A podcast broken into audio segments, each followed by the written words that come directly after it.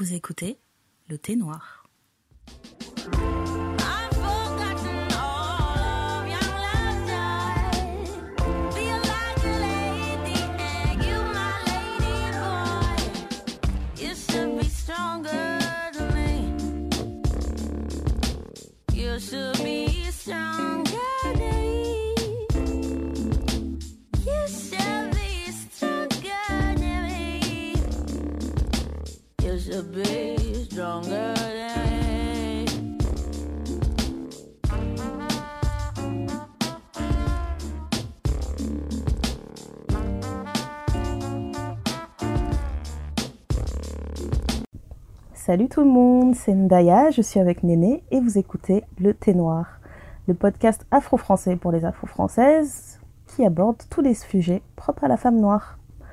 Aujourd'hui, on boit euh, une infusion cocoon à la pomme, la figue et la cannelle. Ça sent l'automne, d'après Néné. Bonsoir tout le monde. Euh, oui, c'est l'automne. Il pleut, il fait froid, il y a des feuilles partout. C'est très beau sur les photos. C'est désagréable à vivre. C'est très désagréable à vivre, surtout quand on écoute beaucoup de podcasts. Vous allez toutes nous entendre renifler parce que c'est comme ça. C'est la saison. Il fait chaud, il fait froid. On a passé une semaine, il a fait moins 3 tous les matins. Et là, on se réveille, il fait juste 10 degrés. Ça fait aucun sens. Du coup, t'es en mode un peu cocooning en ce moment. Mais grave. Je suis à fond, à fond, fond dans le mode cocooning. Quand je suis au boulot, le seul truc que je me dis, c'est que j'ai envie de rentrer, me mettre sous un plaid, avec une soupe, avec de la lumière tamisée et en regardant de la connerie à la télé, quoi. Des séries ou peu importe. Enfin, vraiment, euh, je veux une cheminée, quoi. Mais grave. Je me posais au coin du feu avec mon petit plaid comme une mémère et puis avoir euh, tu sais quand t'arrives euh, quand t'as tes lunettes et tout tu mets tes grosses lunettes t'es pas coiffé un pyjama pilou pilou un plaid parce qu'on n'a jamais assez de cou- de d'épaisseur Jamais. et À moins qu'on achète les combis, euh, les combis à fourrure là. Faut vraiment commencer à acheter ça. faut acheter ça mais c'est un tue l'amour Ouais, c'est un tue l'amour, mais je suis trop frileuse. Tuons l'amour, tuons, tuons. tu C'est vois pas grave. l'amour l'hiver mais cuffing season euh, ça a commencé hein, donc euh, Ouais, ça nous a pas touché. Moi, j'aime bien entendre les histoires de coughing season des autres, ça me fait rire. Je me dis, ah ouais, toi aussi, t'as trouvé un mec pour te tenir chaud, tout ça. Ah, c'est bien, raconte. ouais, ça c'est les gens qui ont travaillé fort pendant l'été hein. Ouais. Ils ont travaillé pendant l'été. Et quand vers le mois d'octobre, ils se disent Ouais, non, je vais lâcher. Après, il va dire Ah, c'est l'hiver. C'est l'hiver. Voilà. mais toute cette humeur cocooning, enfin, je sais pas si ça marche pour toi aussi, mais tu commences à gambader dans la tête. Tu mets un truc en fond sonore, t'es là, t'es chez toi, t'es posé, et puis tu commences à réfléchir à plein de choses. Tu Mhm. remets tout en question. tu revois Un peu ta trop, vie. euh, des fois même. Ouais, Ouais. tu revois ta vie, après tu te dis non, j'ai pas besoin de penser, mais tu mets pas un truc genre très prenant à la télé ou, ou peu importe. hein. Ouais, en ce moment, je regarde The Good Place. C'est super léger, mais ça tue le temps. Donc, euh, je regarde cette série là. Mais j'ai pas réussi à accrocher. Je re-regarde Friends, parce que je regarde Friends au moins. Ah, D'ailleurs, elle est à bout de moi, mais pour la Miss incendie. je connais tous les épisodes par cœur. C'est abusé. Et je regarde Friends au moins une fois par an. Une fois Alors que tu regardes l'intégrale au moins une fois par an. intégrale au moins une fois par an. Purée. Et je me suis décidée à reprendre Game of Thrones parce que la saison 8 arrive bientôt. Et pour être au point, eh ben, je veux regarder toutes les saisons jusqu'au moment où ils vont sortir la nouvelle saison. Ouais, là, je valide. Là, je valide. Grave. Je serais trop prête. Tu vois comment je me moquais des gens qui font les trucs, les euh, événements genre Comic Con et tout. Alors que là, la dernière année où il y a eu le Comic Con, je me disais, mais je peux grave aller euh, déguisée en Jon Snow, ouais, je serais capable. J'aime ça, la puissance. Ah ouais, maintenant je comprends c'est quoi d'être fan vraiment d'un truc. Mais grave. Au début, j'avoue, j'étais pas trop fan. Je suis tombée dedans, c'était quoi? La troisième, quatrième saison? Ouais, en plein milieu comme Ouais. ça. Et je pense que j'ai j'ai tout dégommé, mais trop vite, quoi. Ouais. Mais bon, mais bon. Mais du coup, euh, dans mes euh, moments où je réfléchissais, que j'étais perdue dans mes pensées, il y a quelque chose qui m'a un peu interpellée. Mhm. C'était. euh, on nous dit tout le temps que les hommes sont le sexe fort. Tout le temps. On nous le répète, mais vraiment en permanence, en permanence. Depuis qu'on est né. Depuis qu'on est né, en grandissant, jusqu'à temps qu'on va mourir, on va nous répéter que le- les, hommes sont le sexe, enfin, les hommes sont le sexe fort. Maintenant, moi, je me suis posé la question est-ce que c'est vraiment vrai? Parce que du coup, tu vois, ce qui est évident? On passe pas notre temps à nous le répéter, tu vois? Ouais. Genre, le ciel, il est bleu. On sait tous que le ciel est bleu. On Ouais. passe pas toute la journée à nous dire, au fait, le ciel est bleu, le ciel est bleu. On te le dit en maternelle, après c'est bon, t'as compris. Une voilà. fois que tu as intégré que le ciel était bleu, eh ben, tu te dis, bon, bah, ok, le ciel est bleu. Ou de la même façon, on va te dire, euh, bah, les spaghettis, c'est des pâtes. On va pas arrêter de te répéter. Enfin, tu vois, Ouais, c'est une évidence. ouais, ouais, Tu vois, ça fait partie du groupe de pâtes.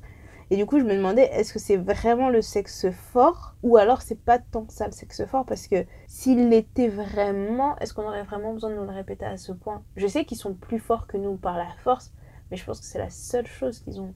De... Enfin, Et en La- plus, pas tous. pas En tous, ouais. plus. Mais je pense que c'est la chose évidente qu'ils ont au-dessus de nous. Après, euh, je- Et moi, quand tu me dis ça, hein, ce que j'ai dans la tête, je vois des gorilles taper sur le torse là, et dire c'est moi, c'est moi. Écoute-moi, c'est moi. Et genre, tu vas essayer de leur expliquer par A plus B que je, déjà, je m'en fiche, que t'es de la force physique. Et ils vont juste taper plus fort et dire non, mais écoute, Écoute. écoute, c'est moi le plus fort. Non, c'est vrai. Non, franchement, là, j'ai. euh, en ce moment, là, je commence à, à saturer des hommes. Ouais. Je sais pas, tout ce qui sort de leur bouche commence à m'agacer, mais à un niveau. T'en as trop vu en ce moment.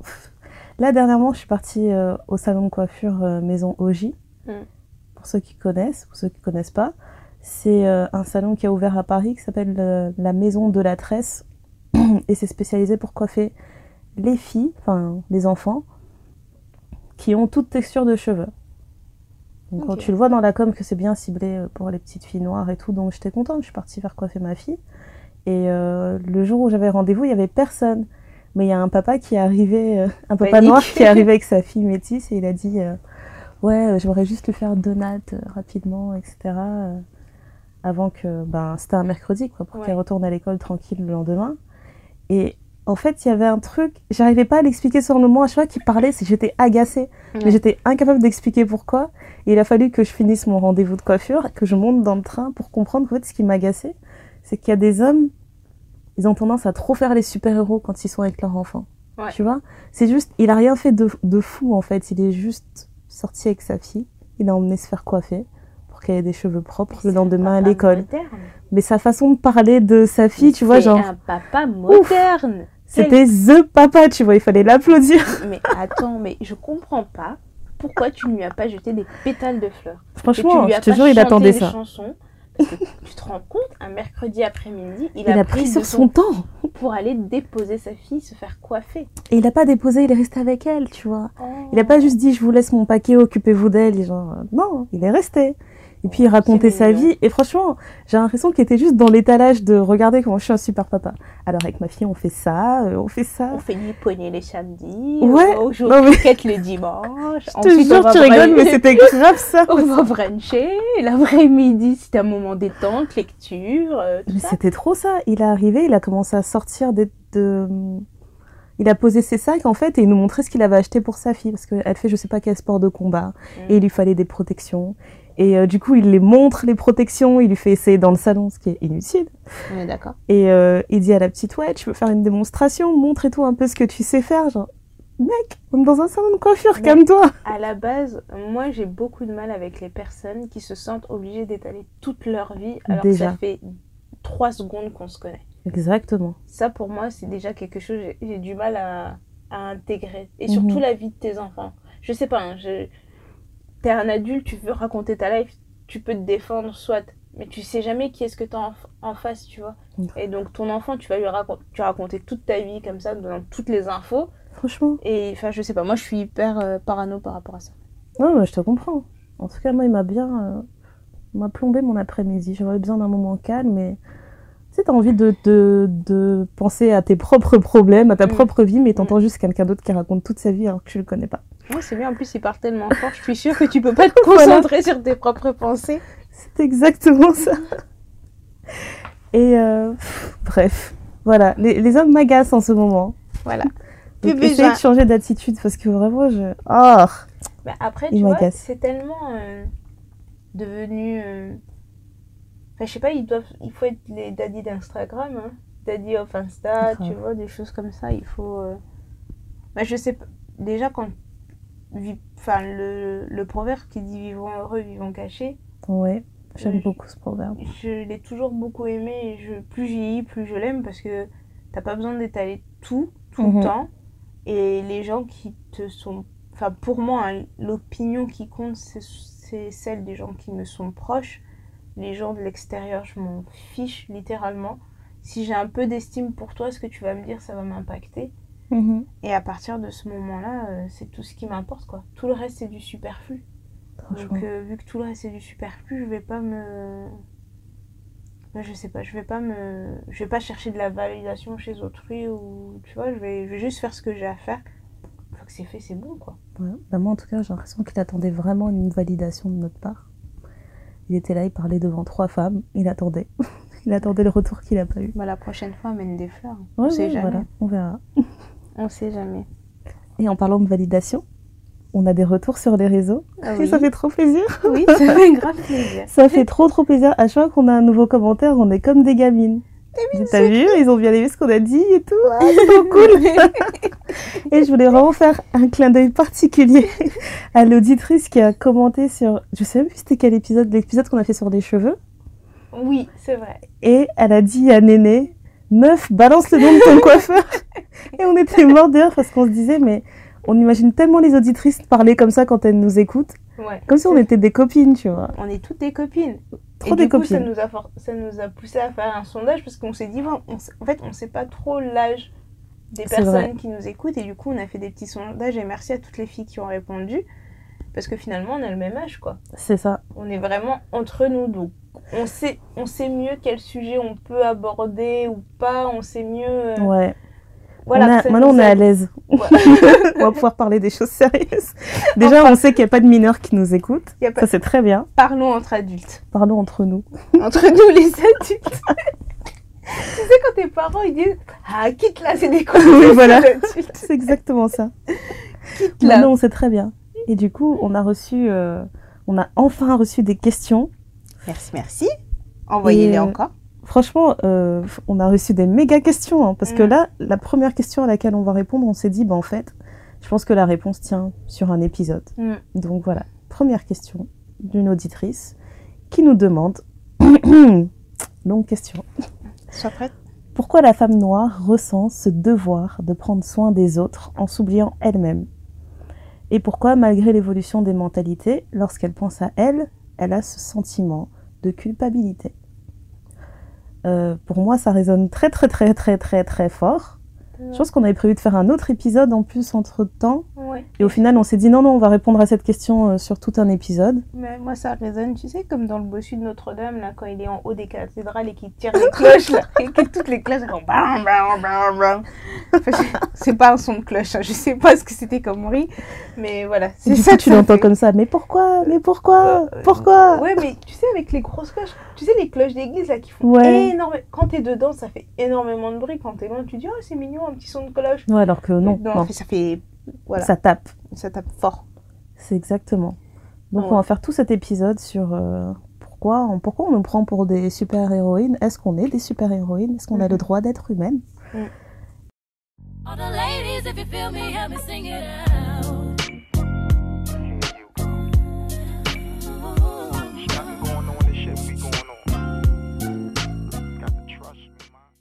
Disclaimer, disclaimer, attention, on précise hein, dans cet épisode, Ouais. euh, on ne pourra pas avoir énormément de points de vue. On est deux femmes euh, d'origine congolaise et hétéro.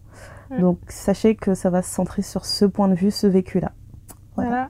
Même si on, de notre vécu, on a, je pense, des différences sur, des différences sur certaines choses, Ouais.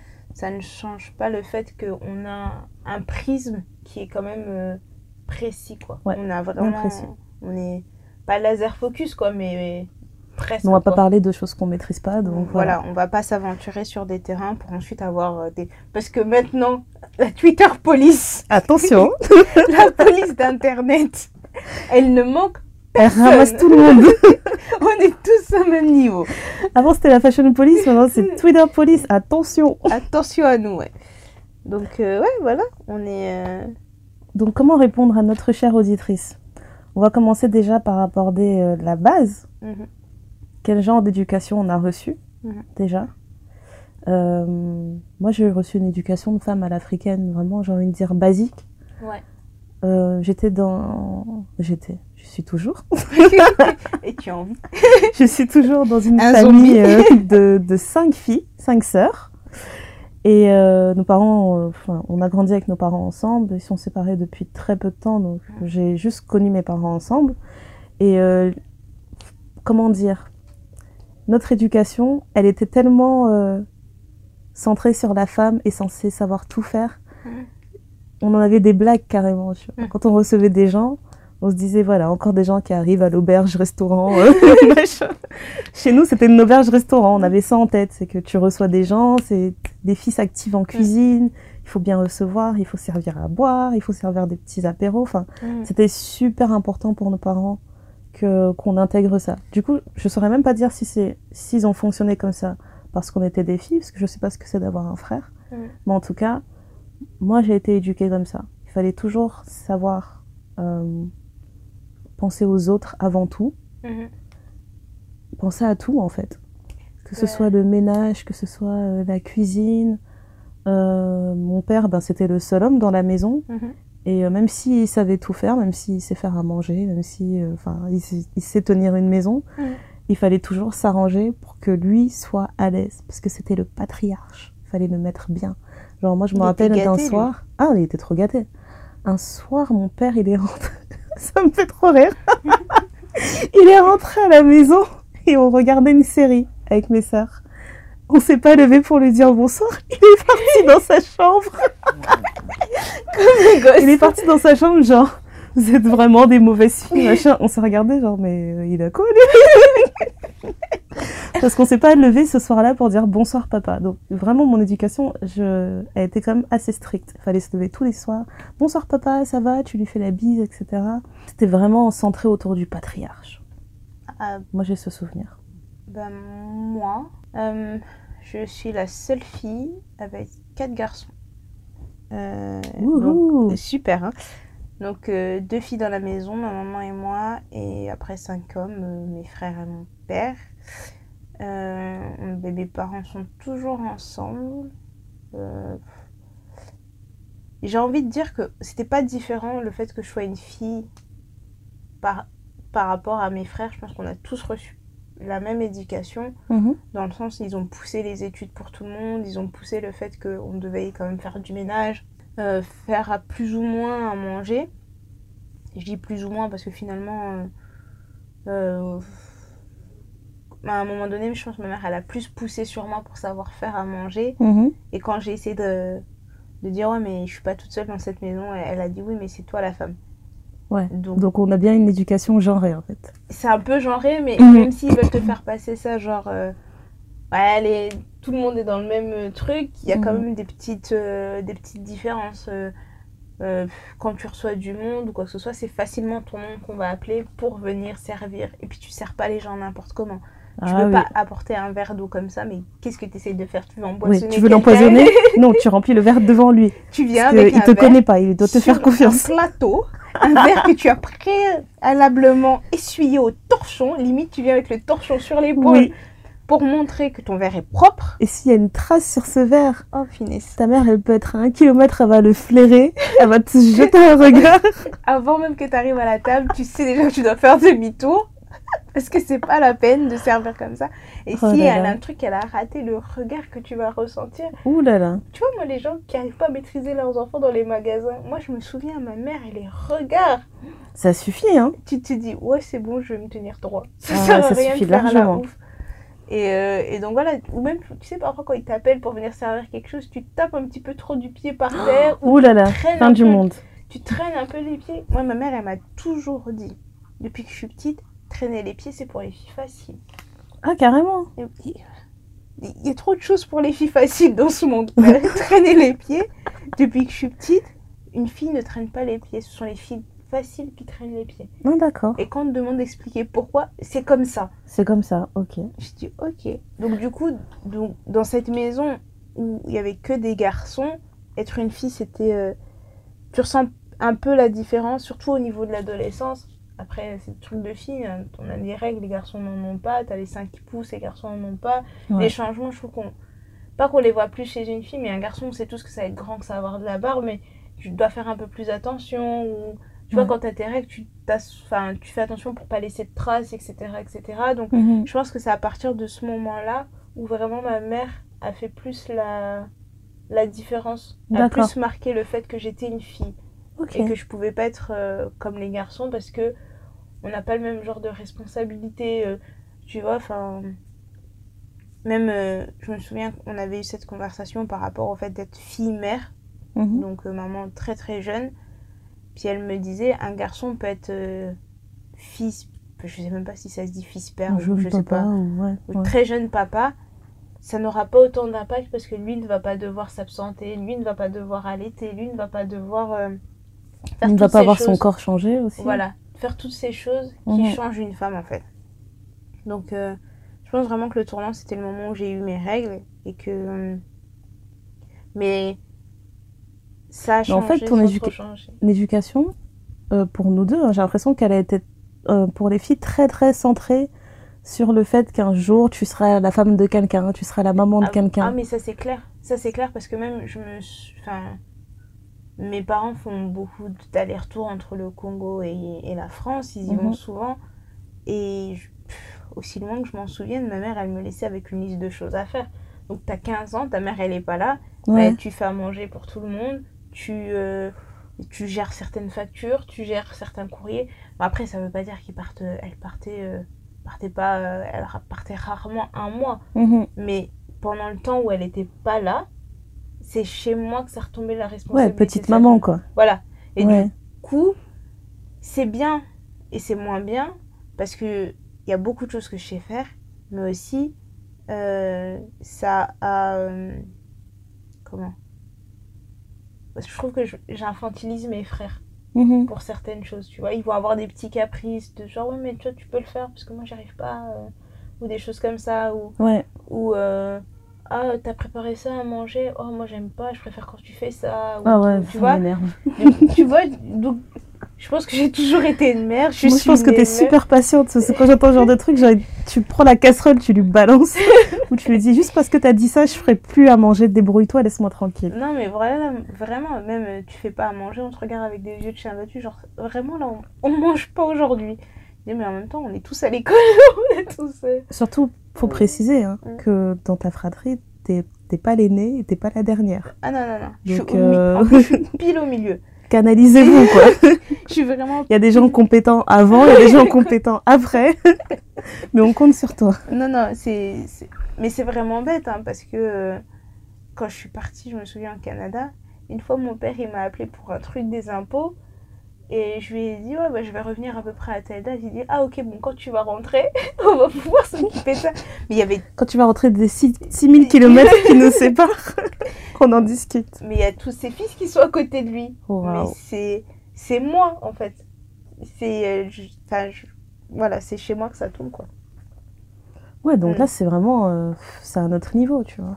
Moi, je m'étais toujours dit, j'aimerais bien avoir, euh, j'aurais bien aimé avoir un frère pour voir comment mes parents l'auraient, euh, comment euh, mes parents l'auraient intégré dans tout ça, là, Moi, j'aurais aimé avoir une sœur pour justement. Je demandais toujours une petite sœur. pour partager un peu les tâches, Je sais pas si Néné.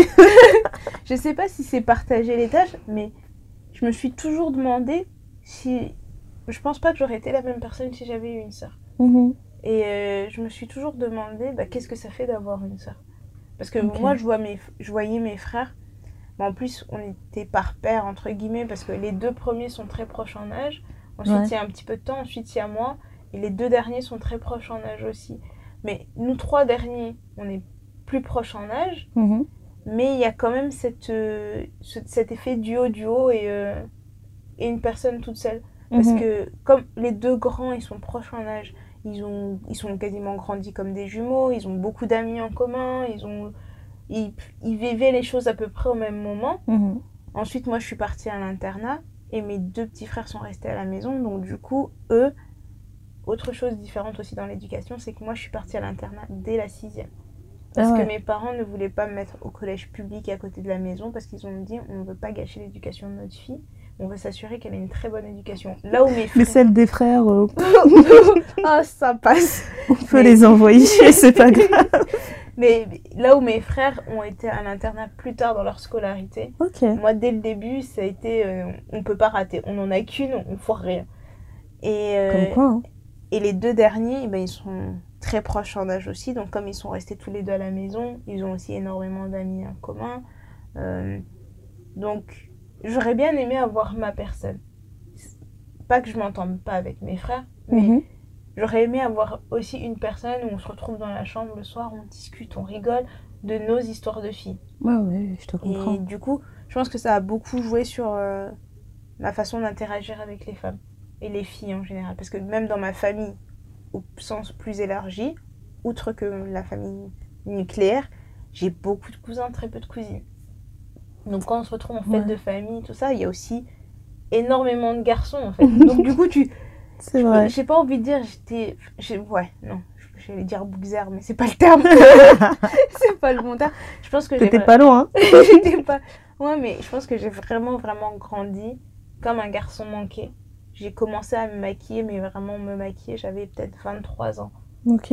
pour pers- pour certaines personnes c'est hyper tard Av- avant Ah, 23 grave. ans genre si je mettais du mascara transparent qui après j'ai découvert était du gel à sourcils si je mettais du mascara transparent et du crayon marron, fallait pas m'en demander plus quoi. ouais, ouais. C'était largement suffisant.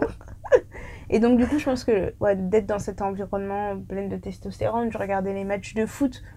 Euh, Enfin, il y avait que du foot à la télé du vendredi jusqu'au dimanche, enfin jusqu'au lundi matin quand je repartais à l'internat. Donc du coup, euh, je connaissais tout de tout le foot. Enfin, j'allais voir les matchs de tous mes frères. Enfin, je, je- Oh là là. Un, un vrai bonhomme quoi. Oh, Néné, tu as souffert. Tu dis que j'ai souffert, mais je sais pas souffert. autrement. C'est vrai, tu sais pas. Je sais pas autrement. Je... De la même façon, tu vois, toi, t'as des filles. Ouais. Si un jour je dois avoir une fille, ça me fait paniquer parce que je sais pas les filles. Je sais comment un garçon fonctionne. Mais c'est comme ça que moi j'avais peur quand j'ai appris que j'attendais un garçon. Parce que, en fait, on a vraiment les deux opposés. hein. Ouais. Moi, dans ma famille, il y a une pénurie d'hommes. on les cherche. Une aiguille dans une On les cherche vraiment. Il y a que des filles dans cette famille, c'est exagéré. Au point où, quand, quand j'étais enceinte, là, et que j'annonçais que c'était un garçon, mais je recevais des messages de la famille du monde entier, genre, What? T'as un garçon Non, mais c'est un truc de ouf Mais et tu, tu sais comment tu vas faire et machin. Enfin, Ouais. c'était un truc de dingue. Mais euh, non, mais quand tu me parles de ton de enfance, adolescence, ça me fait trop rire, c'est vraiment un monde à part. Mm. Moi, j'ai souvenir que à la maison, c'était euh, c'était des Spice Girls, quoi. Je sais pas, je saurais pas Euh, comment expliquer. Mais ça n'avait rien à voir. Non, non, moi j'écoutais du rap, euh, du hip-hop, euh, du Lord Cosity à fond. Ouais, euh, pareil. Des, des trucs comme ça, mais genre si un jour je regardais Princesse Sarah, dès que il y avait un de mes frères qui arrivait, et genre, ouais, tu regardes Princesse Sarah? Je dis, ouais, mais c'est parce que j'attends Olivier Tom. Tu vois, c'est des trucs. Je me souviens, mes parents, ils avaient la chaîne manga. Et donc, euh, de temps en temps, il y avait des dessins animés de foot. Mais genre Sailor Moon. Genre, je Ouais, t'avais pas beaucoup de temps euh, Ouais, où tu pouvais te permettre de regarder tes trucs. Voilà, c'était vraiment difficile. Et, euh, et du coup, moi, ce que j'ai ressenti et ce que je ressens encore parfois aujourd'hui, c'est vraiment la double pression. Le fait d'être une femme et d'être la seule. d'être la seule, oui, la Mhm. seule femme dans cette, dans cette famille, entre guillemets. Mhm. et euh, le fait d'être noire. Parce que je peux gérer le fait d'être une femme dans ma maison parce que c'est ma seule difficulté. Mais Ouais. une fois que je sors de ma maison, j'ai une difficulté supplémentaire. C'est ça. Tu vois. Et, euh, et même par rapport à, à mes, à mes futurs enfants ou quoi, ma mère m'a toujours dit que ce sont les femmes qui éduquent le monde. Donc, parce que ce sont les femmes qui éduquent le monde, on- il y a des choses qu'on peut laisser passer aux garçons qu'on laissera jamais passer à une femme. Mhm. Et même si on les voit jamais en avant, etc., finalement, elle dit Est-ce que tu vois des papas qui vont être arrêtés au travail parce qu'ils sont, ils attendent un enfant?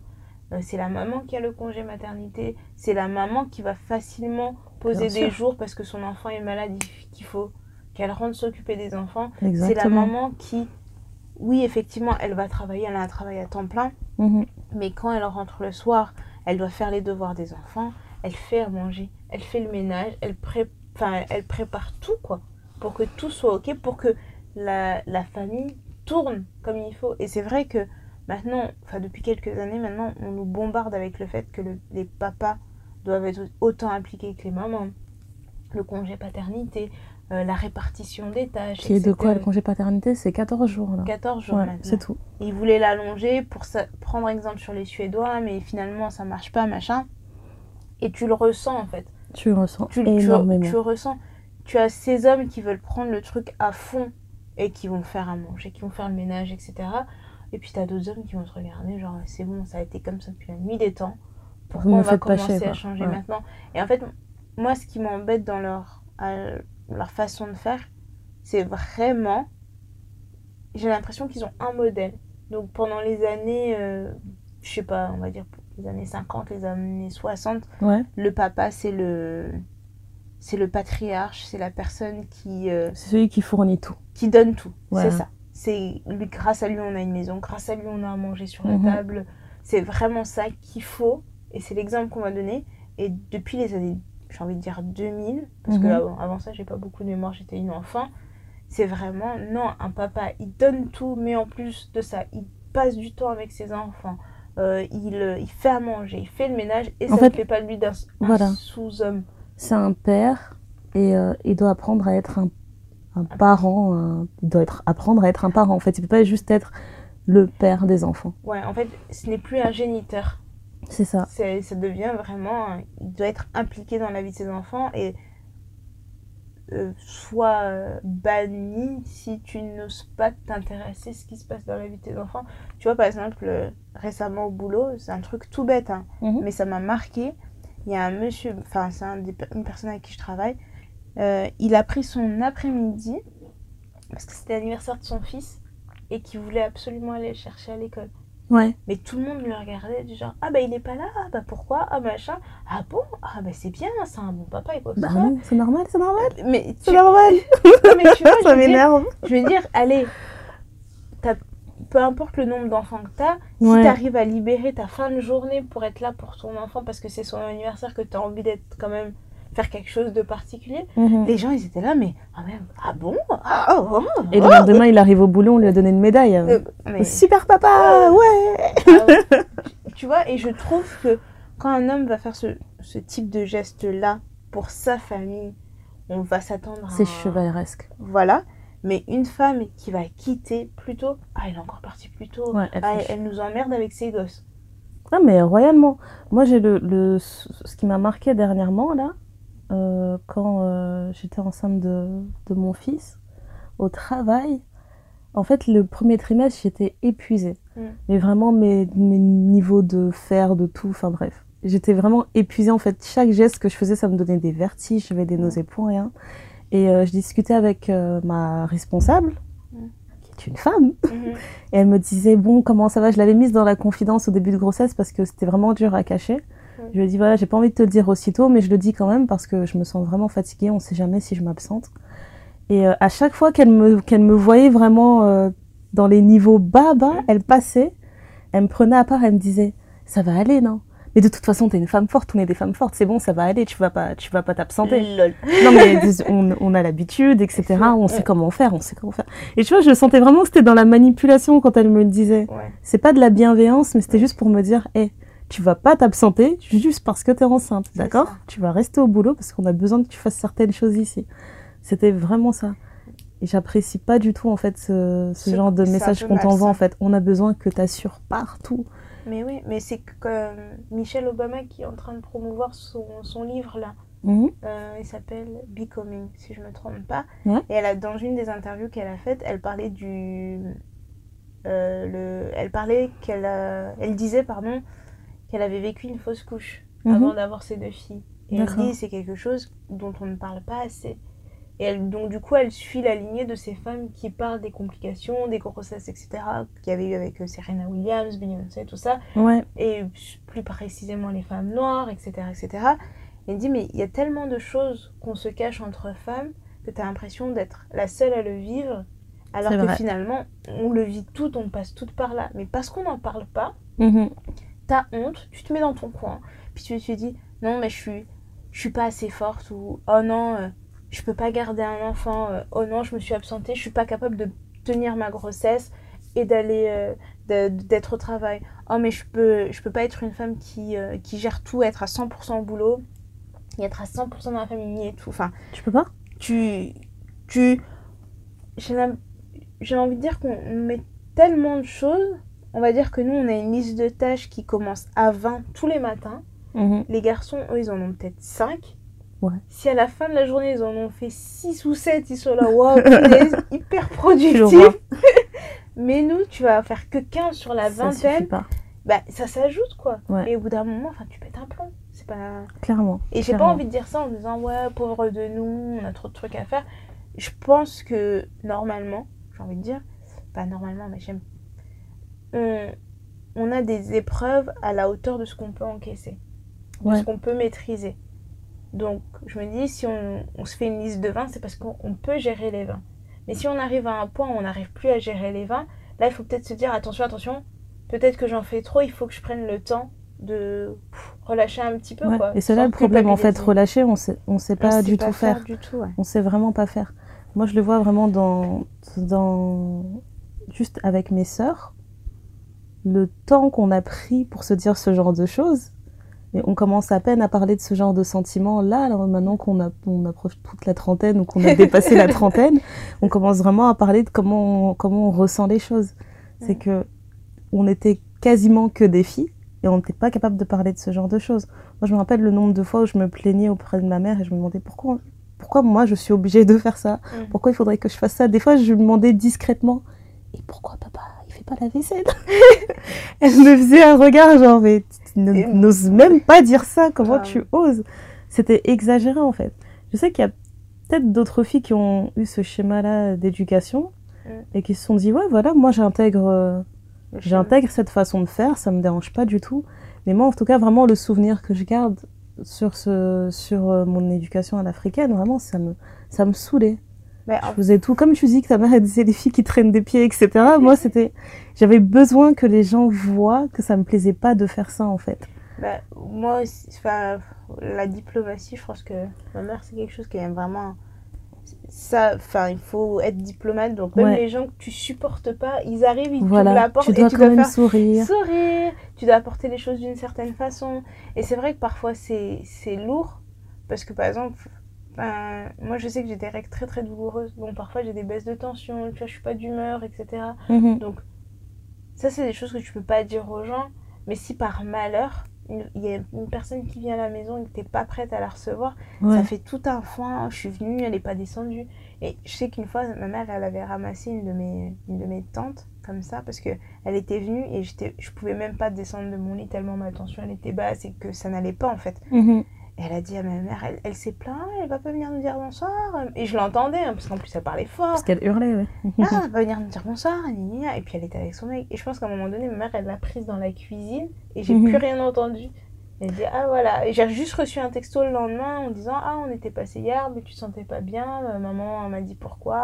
Euh, bah, j'espère que tu te sens mieux, etc. Mhm. Mais première, parce qu'en Première chose, ça, d'abord, c'est critiquer. critiquer Voilà. parce que toutes les les, les femmes qu'on appelle nos tantes, euh, enfin nos tantines, etc. Je pense aussi que ce sont des des grands juges de quel genre de fille on est. Et du coup, enfin, j'ai pas envie de dire que c'est la compète, quoi, mais ta maman est Des fois, ça y ressemble beaucoup. Ouais. Voilà, moi je sais On va que pas se mentir. une fois on avait, euh, on avait reçu des gens à l'improviste, on Mhm. attendait un certain nombre de personnes.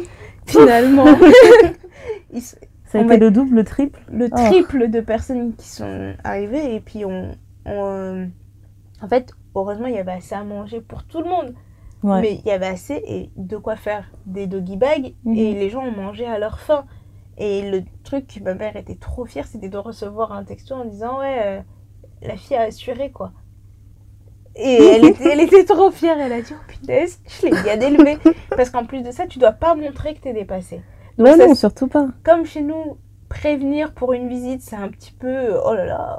Non, non, quand tu demandes aux gens de prévenir avant de venir chez toi, clairement, hein, c'est comme si t'avais t'as- insulté quelqu'un. T'as pas envie de les recevoir. Voilà, t'as insulté quelqu'un et t'as dit, non, euh, j'ai- pas que ça à faire aujourd'hui, venez une autre fois. C'est comme si tu Voilà. leur avais dit ça. Donc maintenant, on a de la chance parce que je trouve qu'ils préviennent de plus en plus. Ouais. Mais moi, je- quand j'étais petite, j'avais l'impression, genre, tu te lèves le samedi matin, d'un coup d'un seul, tu vois ta mère parce que le mec, il a, il a appelé en disant oh, on n'est pas loin, on On est n'est à, loin, on à arrive. 40 km, on arrive chez vous. Et là, pour le pas de combat, il faut tout nettoyer. Ça toque à toutes les portes. Rangez, faut rangez. tout faire. Tu tout vois, ça, c'est mes pires souvenirs de ma jeunesse parce que je me dis, c'est pas des souvenirs de, de... bon, j'ai pas été torturée non plus, tu vois. Mais j'ai aucun souvenir de, en tant qu'enfant, où tu te réveilles un week-end tranquille, vous passez un bon week-end en famille. Juste la famille, Non, non, ça comme on dit, nucléaire. Ça, De se poser comme ça un petit week-end, genre on fait un brunch. J'ai jamais fait ça avec mes parents. C'est impossible de faire un week-end où il n'y a pas une visite, où il faut Oui, pas commencer à passer en cuisine et faire ceci. Il y a toujours quelqu'un. Il y avait toujours quelqu'un à la Voilà. maison. En plus, ça- les gens, ils viennent à l'improviste. Ça se trouve, toi, t'as pas encore fait les courses. Mais tu dois aller vite, vite, aller faire des courses. Parce Et qu'il y a même si tu as d'autres programmes, tu sais, en tant qu'enfant ou adolescente, Non, non. le Tu week-end, il t'appartient pas. Il Tu apprendras que ta vie Le week-end, c'est le coup de feu.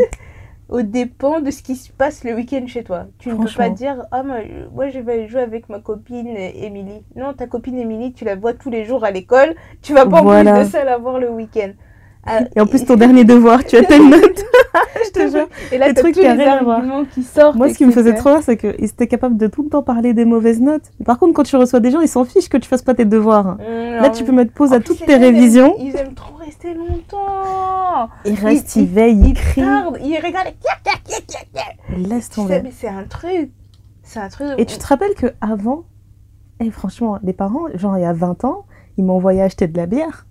Ah, mais oui. Moi, j'avais des 10 ans, on m'envoyait acheter de la bière au calme et tout. Moi, j'allais au tabac à côté, j'allais chercher des cigarettes et le mec qui me regardait, dit Ouais, je te connais et tout, je Ouais, connais ouais. tes parents. Je connais tes parents, je sais c'est pour qui. euh. Voilà, c'est normal. Tu peux plus faire ça aujourd'hui, c'est Non, mais impossible. c'est impossible. C'est impossible. Et en plus, tu... tu vas commencer par où? Tu vas commencer par où? Non, non, c'est mort. Non, Mais franchement, moi, c'est ce que j'ai, ce que j'ai retenu. J'ai pas euh, des mauvais souvenirs de, de mon enfance et tout, de mon éducation, mais Mm. c'est vraiment, il y a des choses que j'ai pas envie de répéter avec mes enfants. J'ai envie que mes filles aient le sens, euh, je dis mes filles parce que j'arrive pas à intégrer que j'en ai un garçon. J'ai envie que mes enfants, Au bout d'un moment donné, Je elle va jure. dire Mes enfants, mais pour l'instant. il a que deux mois, elle a dit ça va venir. Mais je dis les filles parce que il est en minorité, donc sachez que ça intègre le fils. Mes filles, je veux leur inculquer le sens du service. J'ai envie qu'elles respectent leurs aînés. J'ai envie que quand Mhm. elles reçoivent un, un oncle ou une tante, qu'elles soient capables de faire un minimum, tu vois. Mhm. Après que la maison elle se transforme en restaurant, je sais pas. Parce que j'aime bien être aidée. Mais euh, je suis quand même old school, tu vois. Quand je veux recevoir des gens en cuisine, j'ai pas forcément envie que les gens viennent toucher à ma cuisine. Donc je pense que J'ai Je- horreur que les gens touchent dans ma cuisine. Tu vois, j'aurais envie que mes enfants soient capables de faire certaines choses, Mm. mais je pense que je serai toujours derrière en train de dire ah tu sais pas ce que tu fais, laisse tomber, euh, Mais va nettoyer ça, laisse-moi tranquille. Moi, je pense que je serais plus. Enfin, quand je dis que j'ai horreur que les gens touchent dans ma cuisine, c'est que Ouais. je... je suis dans mon élément en fait. J'ai Voilà. mon flow et tout, donc du coup, ça va plus vite que de commencer à expliquer. Ah, voilà. Mais j'ai envie que mes enfants, parce que je pense que, que filles, garçons, je ferai clairement pas de différence. Mhm. J'ai envie qu'ils sachent tous préparer au moins un repas de chaque. Vraiment, oui. Genre qu'ils soient capables de faire un petit déjeuner. Et quand je dis un petit déjeuner, c'est pas verser un bol de céréales. Genre s'ils veulent se faire Voilà. un petit déjeuner copieux avec euh, un café, un thé, un chocolat, avec Juste qu'ils soient, qu'ils soient autonomes en fait. Voilà. Au- De la même manière que ton enfant, quand il commence à avoir des, des deux ans, tu te dis bon bah ça serait bien qu'il aille aux toilettes tout seul. Ouais. Bah c'est pareil, arrive à, un- à un autre âge, tu te dis j'aimerais bien qu'il fasse son petit déj tout seul. À un vrai. autre âge, tu veux qu'il sache faire certaines tâches ménagères. C'est Ouais. juste de l'autonomie en fait. Ouais. Rien à voir avec les gens. T'as envie que ton enfant il s'en sorte si un jour t'es pas là. C'est ça. Et puis je Et pense que je leur, je leur en tiendrai moins rigueur que mes parents. Si à un moment donné, ils ont pas envie Voilà. de, de faire quelque chose. Je dirais que c'est pas moi. Je Euh, leur dirais pas, ah, t'es pas poli, euh, Non, mais en fait, tu je- m'abandonnes ou je sais pas non, quoi. je pense que j'essaierai vraiment d'intégrer que ce sont des êtres humains. À part entière. Que ils ont leur vie et comme être humain, ils ont leurs propres émotions. Tu vois Voilà. Parce que je pense que c'est quelque chose qu'on occulte souvent. Enfin, moi, j'ai l'impression qu'on a beaucoup occulté. C'est le fait que à un moment donné, ben, j'ai mes humeurs. Enfin, j'ai une vie. Surtout quoi. que tu ne fais que grandir, donc oui, tu vas en avoir de plus en plus, il va falloir les respecter en fait. Parce que C'est plus ça. tu grandis, plus elles sont justifiées. C'est ça. Moi, c'est surtout sur ce point-là que j'ai euh, j'ai vraiment envie de faire attention avec mes Ouais, enfants. Tu peux pas Le côté égoïste. de... Ouais, le côté de... Tu reçois euh, des oncles ou des tantes, et euh, telle tante ou tel ton oncle a dit ça, et t'es pas capable de défendre ton enfant. Mm. C'est un truc que je, je pourrais pas faire. Genre, je me suis juré de jamais laisser euh, tu sais, euh, un oncle qui va débarquer et qui va dire ah, bah, dernièrement euh, elle elle a fait ça, euh, c'est n'importe quoi. Non, j'ai pas envie que mon enfant entende ça Mm. et qu'il m'entende pas réagir derrière. Je ça, c'est ma, pas. ma mère, elle, a, elle, a- elle laisse rien passer. Ah ouais, non, mais ça, c'est ça, elle, est- c'est elle trop rigole, important. elle rigole même pas avec ça parce qu'elle dit Eh, mais mes enfants, ça peut être des oufs comme ils veulent, mais là, ce que tu viens de dire, c'est un mensonge. Ça, c'est vraiment un mensonge. Donc, tu reprends ce que Donc tu viens arrête de d'être dire. une mytho, ça m'énerve. Franchement. Parce que là-dessus, franchement, j'ai de la chance parce que elle est capable de nous ramasser, toi, dernier des imbéciles, avec tes oreilles pointues, machin Ah, mais et tout. grave. Mais il y a que elle qui a le droit. Et encore, il y a même des insultes qu'elle nous dit même pas. Genre, tu sais, genre quand tu vas dire, ouais, t'es fou de faire ça. Ma mère a dit, on rigole pas avec les fous. Il y a Ah pas de fous dans la famille. Oh là là. Si- bien qu'aujourd'hui, eh, si tu me traites de folle ou tu traites un de mes frères Toi de aussi, tu fou, vas dire la même. comment on s'enflamme? T'as dit quoi sur moi? T'as dit quoi sur Si, si je peux me permettre, vous enflammez comme des fous. voilà, je l'ai dit. Eh, t'as- eh, tes oreilles. Je veux dire, je- tes oreilles. Mais, Mais- non, non, c'est trop important. Franchement, préserver l'image, le, le minimum d'estime que tes enfants ont d'eux-mêmes, Mm. je trouve que c'est très important. J'ai, euh, en plus, tu le vois, tu le vois dès le plus jeune âge que les enfants, ils ont des caractères différents. Faut Ouais. apprendre à respecter ça, un minimum. flippant. Moi, je me, je, les gens ne comprennent toujours pas, hein, les oncles et les tantes, quand ils viennent et qu'ils disent bonjour à l'enfant, que l'enfant réponde pas, ça m'énerve. Je dis, Mm. Tu réponds, on te dit bonjour, tu réponds.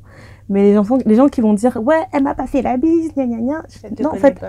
elle te connaît pas, elle est pas obligée de venir et de faire un bisou sur ta joue, en fait. Mm. Genre, juste un minimum de Au moins leur politesse. laisser le temps Voilà. de s'adapter parce que c'est. Enfin, voilà. Tu peux pas forcer un enfant et lui dire, embrasse cette personne, genre, ben non. Mais il y, a- il y a des gens que tu vois tout le temps dans ta vie Ouais. et t'as habitude. Surtout qu'ils ont une mémoire tellement courte. T'as des tontons et des tantines, ils vont venir en janvier, tu les revois pas avant, allez, on va dire septembre.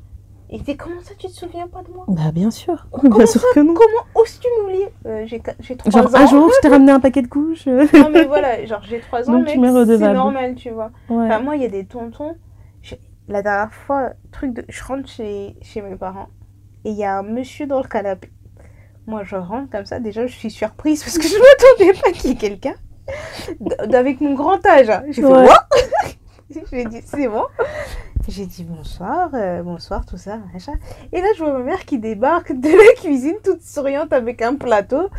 Elle me dit Tu le connais? Et elle arrive pas à lire dans ton regard que t'es perdu, tu vois. Et ça, ça m'énervait. Mais depuis que je suis petite, ça m'énerve. Et au jour d'aujourd'hui, ça m'énerve toujours.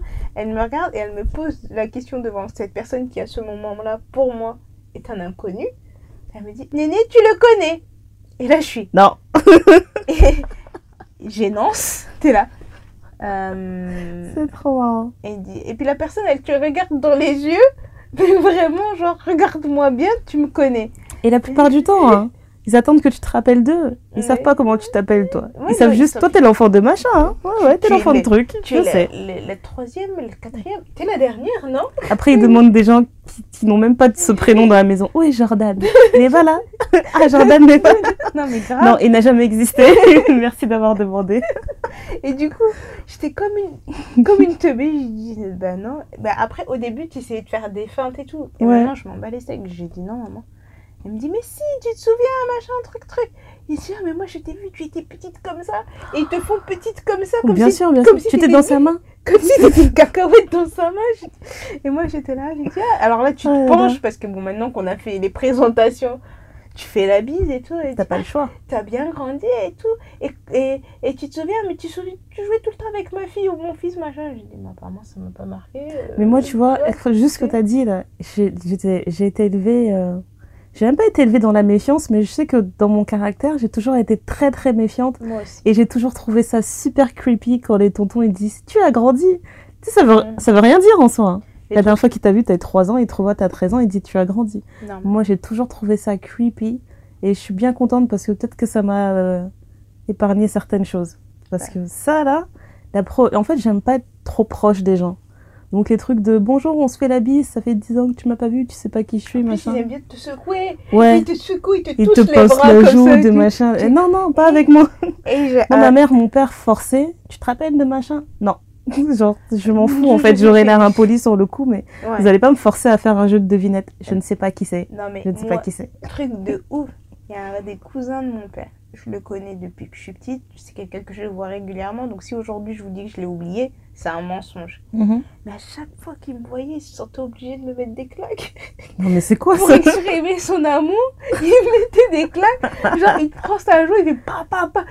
Et Mais à- c'est quoi son je sais problème pas, à un moment donné, j'ai pété les plombs. J'ai dit, tonton, pourquoi tu me tapes toujours quand tu me dit, mais non, je te tape pas, je, je joue avec ta joue. C'est la dernière Et fois. je l'ai regardé et je lui ai dit, quand même, je suis une grande personne.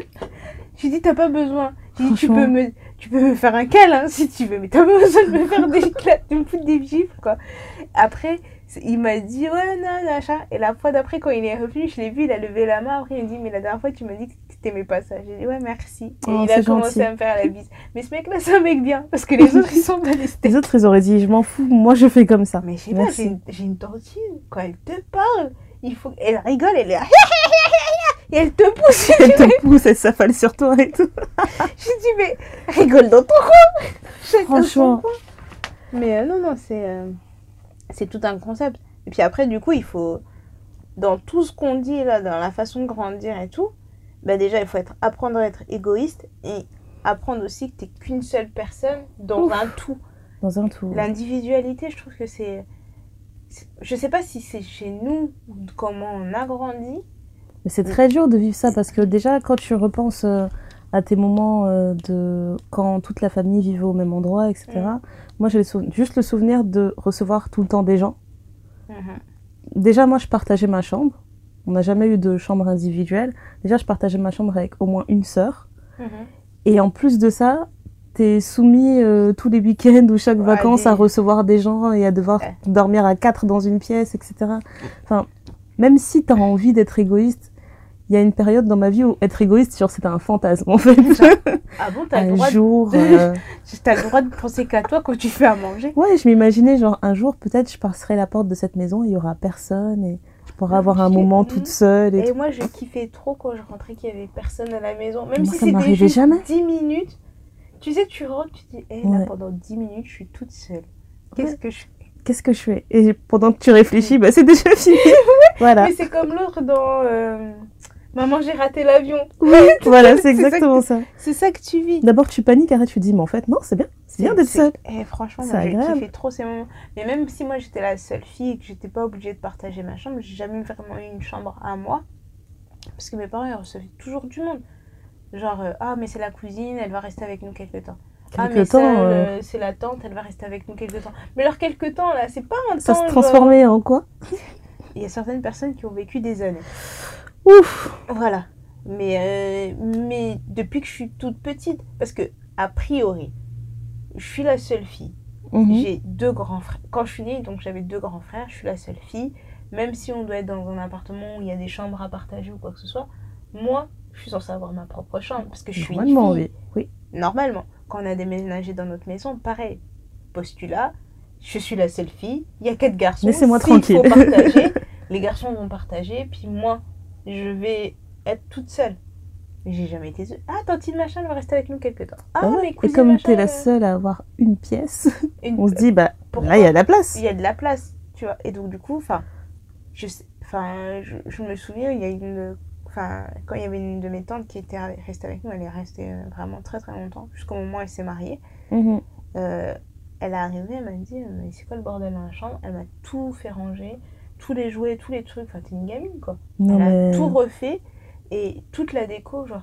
Je me souviens, je voulais mettre des posters sur les murs ou des choses comme ça. Pas le droit. oh là Pourquoi, là. pourquoi t'as mis un poster? C'est sale. Pourquoi t'as fait ça? C'est pas bien, machin. Elle, elle fait sa live, elle est au téléphone jusque pas d'heure. S'en fiche que toi t'es l'école le lendemain. Enfin, Ah, d'accord. tu c'est un, con- hein. c'est un concept c'est un concept en plus c'est pas des gens genre tes cousines tu vois tes cousines elles viennent euh, tu vois c'est plus cool machin Voilà, non là ça n'a rien à voir. C'est juste quelqu'un qui t'impose. euh, voilà que tu en plus c'est une autorité quoi. voilà Voilà. tu connais pas et c'est ça qui est vraiment euh, qui est vraiment embêtant quoi Et maintenant que tu me dis ça, ça me fait penser que les moments que je préférais dans ma jeunesse, c'était le moment où je pouvais m'évader et aller chez une cousine. Ouais. J'adorais ça. On partait en vacances chez une cousine. On dirait que à chaque fois que j'allais chez une cousine, ma maman, elle avait conscience que chez nous c'était chaud. Et du coup, elle nous mettait bien. Elle dit, je vous ai Elle nous, elle mettait bien, genre, vivez votre vie d'adolescente, je sais pas, allez au centre-ville, achetez-vous des glaces. Ouais, On faisait des choses bêtes, quoi. Et après, quand tu rentres à la maison et que tu dis que t'as fait ça, ah, c'est ça que tu es parti faire. Et on te regarde comme si t'avais fait une bêtise, alors que ouais. j'ai juste vécu des vacances normales, en fait. Non, la routine. C'était juste ça. C'est mieux d'être dans la routine. Ce qui me dépassait dans tout ça, en fait, c'est. euh, euh, bon, déjà, de la, de la première fille à la dernière fille, il y a 10 ans d'écart. Moi, je suis la dernière.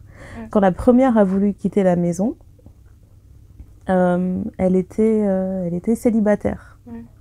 C'était la fin du monde. Ouais. Donc, on faisait des débats à la maison parce qu'elle était en train de dire j'ai besoin de ma liberté, j'ai besoin d'être seule, laissez-moi prendre mon appartement. Genre, c'était une grande personne majeure qui avait besoin de partir parce qu'on partageait nos chambres, on était en train d'étouffer. Et euh, pour les parents, c'était inconcevable. Mhm. Genre, t'es célibataire, t'es une fille et tu veux prendre ton appartement. Et c'était vraiment des discours du style, on t'a pas élevé pour que tu prennes ton... C'était trop bizarre, genre, on t'a pas élevé pour que tu prennes ton envol toute seule. Ouais, on ouais. t'a élevé pour que tu trouves un monsieur avec qui tu vas prendre ton, Ton envol. envol, ouais. Pourquoi tu veux prendre ton envol toute seule? À quoi ça sert? Non, Mhm. tu restes ici. Ici, on est bien. Mais parlant de ça, pourquoi j'ai dit à mon père que j'allais prendre mon appart? J'ai fait, tous les papiers, j'ai acheté mes, meubles, j'ai fait mes trucs et tout. Et mon père, je sais pas, il m'a dit ouais quand même, on, va sabrer le champagne, tout ça, c'est un bel appart et tout. Ah ok cool. Alors, il verse la petite coupe, il dit bon bah c'est bien, félicitations et tout.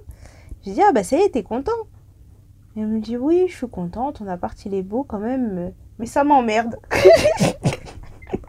Le ça m'emmerde, il m'a pris de court. Genre, il faut préciser hein, que c'est un monsieur qui ne dit jamais de gros mots quand même. quand même, Voilà. il est proper. Tu vois, c'est quelqu'un qui parle bien français. Et d'un coup, il a dit non, ça, ça m'emmerde. C'est un littéraire, tu vois, il a fait des longues études et monsieur connaît les livres. Quoi. Voilà. Donc il a du vocabulaire. Il m'a dit ça m'emmerde. Je dis, pa- je dis pardon. et là, je savais plus quoi dire parce qu'il me dit ouais, parce que quand même, un appart comme ça, tu vas être toute seule. Si t'arrive quelque chose, j'ai dit il va rien m'arriver. Mais si t'arrive quelque chose, machin chose, le temps que nous on arrive, machin. J'ai dit eh, il va rien m'arriver. C'est bon, Respire. respire. Mais pour eux, à un moment donné, ma mère, elle m'avait dit, c'est parce qu'il y a quelqu'un dans ta vie? J'ai dit non. Elle m'a dit, t'es sûre que Tu vois comment c'est réducteur? Je déteste entendre ce genre de Mais questions. Moi, je pense qu'ils ont dû en entendre beaucoup aussi sur le fait que je sois une femme célibataire qui veut vivre toute seule. Ça veut dire que j'ai envie de vivre la noche.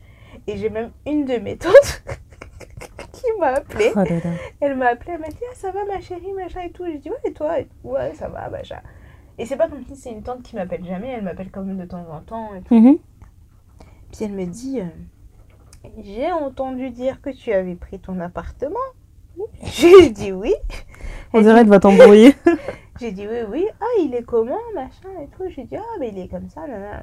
Elle m'a dit oui, oui, mais de toute façon, quand on va se voir, on va parler. J'ai dit mais qu'est-ce que ça veut dire? On va parler, genre tu vas me féliciter ou tu, on va parler et tu vas me dire. On va parler de qu'est-ce que t'es pas censé faire là-bas. euh, Et... Voilà, t'es une ouf, tu vois. Mais moi, dans tout ça, le seul truc qui me permet d'être.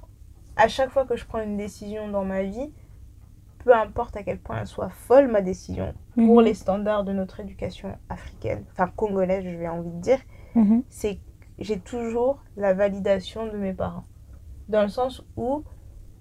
Après, c'est un truc aussi, ça vient avec l'éducation, mais on nous a tellement, enfin, on m'a tellement répété quand j'étais petite que tu ne peux pas avancer sans la bénédiction de tes parents, ou tu Mhm. avanceras plus difficilement si tu n'as pas la bénédiction de tes parents. C'est important pour moi que ma mère et mon père me disent, on trouve que c'est pas nécessaire, mais si tu en as besoin, fais-le quand même. Mhm. Chose bête, j'avais envie de faire un deuxième trou dans mes oreilles. Je dis à ma mère, je dis, oh, je veux un deuxième trou, je veux un deuxième trou, je veux un deuxième trou. Pas besoin, pas besoin, pas besoin, gna, gna, tu vas t'abîmer, machin. Et pendant tout ce temps, c'est dé- c'est débile, hein. Et Mhm. pendant tout le temps où elle m'a dit non, j'ai jamais rien fait. Et un jour, je crois que j'avais peut-être 25 ou 26 ans, j'ai dit, maman, je veux vraiment un deuxième trou. En soi, j'ai pas besoin de demander à ma mère, je pouvais y aller le faire. Je me dis, maman, j'ai. Parce qu'elle me disait tellement, tu vas avoir ton mari qui va gonfler, et puis ça sera pas joli, et puis tu vas faire des kéloïdes, et puis tu vas faire ci. Donc, Alors que c'est eux qui, qui mettent un point d'honneur à percer toutes les petites filles Voilà, avant les 1 an. voilà. C'est important. Mais j'avais pas le droit à mon deuxième trou. Ouais. Et je sais pas ce qui lui a pris le jour-là. Elle m'a dit Ça fait tellement longtemps que tu m'en parles, oui, vas-y, fais-le. Mais elle pensait peut-être que j'allais me dégonfler. et moi, comme je suis une gamine, j'ai dit Ok, je vais y aller. Je suis partie avec elle. Et on était là. Et puis elle me regardait, tu sais, d'un air désapprobateur. Mais en même Mhm. temps, elle disait Mais je viens de lui dire oui. et elle m'a regardé comme ça. Elle dit Donc vraiment, tu l'as fait. Mais au final, elle a regardé. Elle dit Ah, mais c'est joli. Je pensais pas que ça serait joli comme ça. En plus, c'est discret, etc. Ouais. Mais pour une chose aussi bête, j'avais quand même besoin d'avoir un des deux. T'as préparé le terrain pendant combien d'années euh, pour 10 ça ans, oui. Donc du coup, pour l'appart, c'était la même chose. C'était important pour moi que j'ai au moins un- une personne d'accord. Quand Mhm. je suis partie au Canada, c'était pareil. J'avais au moins besoin qu'il y en ait un parce que je me dis, si ça devient chaud, Ouais. qu'il y en ait- il y en ait au moins un qui me défende. Faut pas que tous les deux ils me balancent euh, sous le bus en me disant, ouais, de toute façon, c'est ta vie. On c'est t'avait dit, euh, ouais, voilà. Donc, C'est euh, vrai. C'est vrai, c'est vrai. Bah, Moi, c'était pareil. hein. Quand j'ai pris mon appartement, j'ai dû faire des magouilles.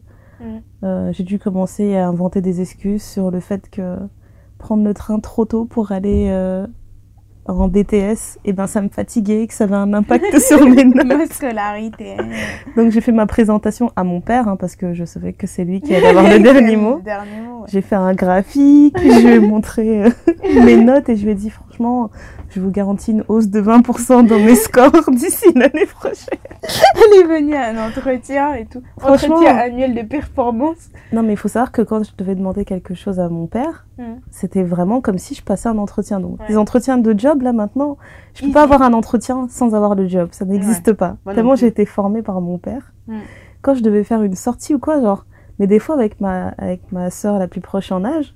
On faisait les 100 pas dans la chambre, on répétait et tout. Elle me disait à ton avis, il va, il va poser quoi comme contre-question pour notre truc? Il va peut-être dire ça. Ouais, qu'est-ce qu'on lui dit? On lui dit ça. Ok. Après on vient à deux, on toque à la porte. On se dit ouais, à deux on sera plus forte. Le daron il a déjà flairé le truc. tu toques à la porte, il nous voit à deux, il dit non je parle qu'à elle. il dit non. Aujourd'hui je négocie avec une seule personne. On se regarde toutes les deux genre putain on fait comment on fait comment? Mentaliste. Non c'était exagéré Ah mais moi, avec mon père. mais moi je sais que c'est moi qui allais négocier toutes les questions difficiles pour toute la fratrie. Parce que dans la tête de mes, de mes frères, c'est ouais mais toi t'es la seule fille, il dira pas non. Ah d'accord. Mais du coup ça ça m'a donné une mauvaise réputation. Parce que je me souviens, il voulait acheter, euh, c'était la PlayStation. Attends, c'était la... je pense que c'était la PlayStation qu'il voulait acheter. La PS2. Et à Dernière console. dernière console. Ils disaient, tu vois, comme ça, on va jouer à FIFA et tout, machin. Moi, j'étais là en train de faire ma vie. J'étais tranquille dans mon coin. Et je vois des mecs qui viennent, non, mais parce que nous, on va acheter la console, et tu pourras jouer aussi. On prendra euh, Street Fighter, des jeux de bagarre, Mortal Kombat, et est-ce que tu peux voir avec papa là? Je dis, ouais, ok, je vais aller lui demander. Mais c'était devenu vraiment quelque chose, euh, c'était urgent, quoi. Mhm. Et donc, quasiment tout le temps, il disait T'as vu avec papa T'as vu avec papa? Et euh, je suis partie voir papa. Je lui ai dit Mais papa, est-ce que machin Il dit Non, vous avez pas besoin de ça. En plus, ça coûte cher. Et, gna, gna, gna, gna, gna, et tout. Bah, allez, papa, je sais pas. Apparemment, j'ai des dons de négociatrice. Finalement, on a eu la PlayStation. Mhm. Mes frères, ils étaient comme des oufs. J'ai quasiment jamais joué parce qu'ils monopolisaient la console. Et quand Of tu oses dire Si on a la console, c'est grâce à moi. Non, c'est pas grâce à toi, c'est nous qui avons demandé. Soit. Mhm. Mais en vieillissant, ça m'a valu le fait de ouais, mais toi, tu. euh, bah, déjà, j'ai des goûts de luxe, à ce qui paraît. Et en plus de ça. à ce qui euh, paraît, à ce qui paraît. à ce euh, qui- à ce qui. On peut en faire un autre épisode si tu veux. hein. Et que euh, mon père me dit jamais non et que je suis la chouchoute de mon père, quoi. Mhm. Et j'ai dit, mais non, vous, vous avez juste peur. Le seul truc avec mon père, c'est vrai que quand tu lui demandes un truc, il faut être très serein. Il va avoir tendance à monter le ton. Et toi, tu restes juste là, tu dis oui, mais tu Voilà, comprends, faut pas que tu perdes patience. Mais eux, comme c'est. Papa, il va crier, genre, ah, papa, il va crier, ils avaient tous peur de ça. Bah, c'est toujours moi qu'on envoyait au charbon, quoi. Ok. C'était celle qui allait au charbon pour toutes les tâches difficiles. Mais ils ont tous la même technique, les papas. hein. Mm. Parce que moi, je me rappelle aussi, ils montaient le ton. Et des fois, franchement, de toute ma vie, j'ai jamais créé sur mon père. Quoi. Mm. Et des fois, tu lui parles, tu t'emballes, et il commence à te dire Donc tu me cries dessus mais, mais monsieur, je n'oserais jamais. Calmez-vous. Moi, ça m'est arrivé une, Fin de la discussion. et Allez. une, une fois il y a pas longtemps et je pense que lui-même il était surpris. Ah oui, non, mais quand je dis jamais créé sur mon père, je veux dire dans ces moments-là, tu ah vois. oui, oui, oui. Après, dans ma vie d'adulte, on s'est embrouillé, mais ouais, moi il était. on s'est bien embrouillé, mais c'est ça n'a rien à voir. Ouais, ouais, moi, il était- la, la première fois que je l'ai écrit dessus, il était surpris. Lui-même, il s'est dit, wow. Dit, Franchement. il s'est dit, non, c'est chaud. Mais c'est vrai que quand t'es plus jeune, même si tu perds, tu la prends, tu vis mal la défaite. Mais tu prends ta défaite et, tu, et tu pars avec, au calme. Très très mal. Non, vraiment, moi je garde. euh, Je garde seulement des souvenirs de. Il m'a appris à négocier, c'est bien. Donc Bah. j'ai réussi à avoir. euh, J'ai réussi à prendre mon envol toute seule. Mhm. Mais ce qui m'a beaucoup aidé aussi dans le fait d'être la dernière, c'est que mes sœurs avaient déjà milité pour beaucoup de choses avant. Donc des choses sur lesquelles elles, elles se sont prises des noms catégoriques. La deuxième s'est pris un nom semi-catégorique. la troisième un nom semi-semi-catégorique. Et moi c'était, bah oui. J'ai réfléchi et Voilà. Après Voilà. quatre essais, je pense que cette fois-ci, c'est la bonne. Tu vois, et ça me fait mal parce que je me dis, moi, je garde le souvenir qu'il était strict. Alors la première, elle garde quoi comme souvenir? C'était chaud. Genre si je lui en parle, elle va se mettre à trembler et tout, je, je sais pas. Non, mais c'est vrai, mais mo- moi, il y a personne qui a fait le moule pour moi. Parce que ben, j'étais la seule fille. Ah Et en plus de ça, comme ils avaient tellement peur, je, je pense que leur crainte c'était que c'était vraiment que je tourne mal quoi. Ça, c'est la crainte de... Ouais, de- C'était une obsession. C'est un truc chez les parents congolais, vraiment. Parce Ah, que je le vois dans leur... En fait, dans leur façon d'être, sans trop rentrer dans le cliché, mais je le vois que quand on se retrouve en, en groupe, en grand nombre, on aime trop parler des accomplissements des autres enfants. Ouais. Que ce soit du positif ou du négatif, négatif, tu vois. ouais. Donc, c'est- vraiment la crainte de... Si mon enfant a fait quelque chose de mal, toute la communauté va le savoir. C'est parce qu'on parle trop. Et du coup, je suis un échec. On parle trop, trop, trop. Voilà. Hmm. Moi, ce que je, s'il y a, j'aime pas vivre avec des regrets, mais s'il y a un truc que j'aurais aimé changer dans, dans mon enfance, j'aurais aimé être plus complice avec ma mère. Parce que dans son, dans leur, euh, dans le schéma de leur couple, je sais pas si je peux Mm. dire ça, ils étaient beaucoup aussi dans la subordination. Mhm. Et du coup, il y a des choses que ma, où euh, j'étais pas d'accord avec mon père, je Mm. pouvais pas trouver de réconfort chez ma mère. C'est ça que je regrette beaucoup. Mm. Et je me suis toujours dit, moi, avec mes enfants, jamais je ferai ça. Limite, je préférais être euh, la maman, je me pose avec mes enfants et je leur dis, ouais, je sais, bon, là-dessus, ton père, il a fait le ouf, t'inquiète pas, quand il va rentrer, moi, je vais lui parler, on va régler, on va On va régler, le truc. ouais. C'est vraiment Mais- un truc qui me manquait. Ben, moi, je... je pense que ma mère était plutôt comme ça. J'ai l'impression que mes frères l'ont l'ont plus. a peut-être mieux vécu que moi, ça. Parce que. On va dire que moi, le chez moi, le complexe de Deep était très fort. hein. Mhm. Donc, j'étais fusionnelle avec ma mère depuis la naissance. Mais quand je te dis fusionnelle, personne ne pouvait me toucher, même pas mon père. Ok. Donc, vraiment, genre, hé, toi, t'es qui? Pourquoi tu me touches Et genre, si ma mère, elle me laissait, j'étais en train de dormir. Par malheur, j'étais réveillée avant qu'elle rentre. J'hurlais jusqu'au moment où elle rentre. Et c'était la seule personne qui pouvait me calmer. ok. Et après, j'ai eu ma période où vraiment, mon père, ce héros. Donc, je- il y a, on avait même retrouvé une vieille cassette où je crois, on était à un match de foot d'un de mes frères.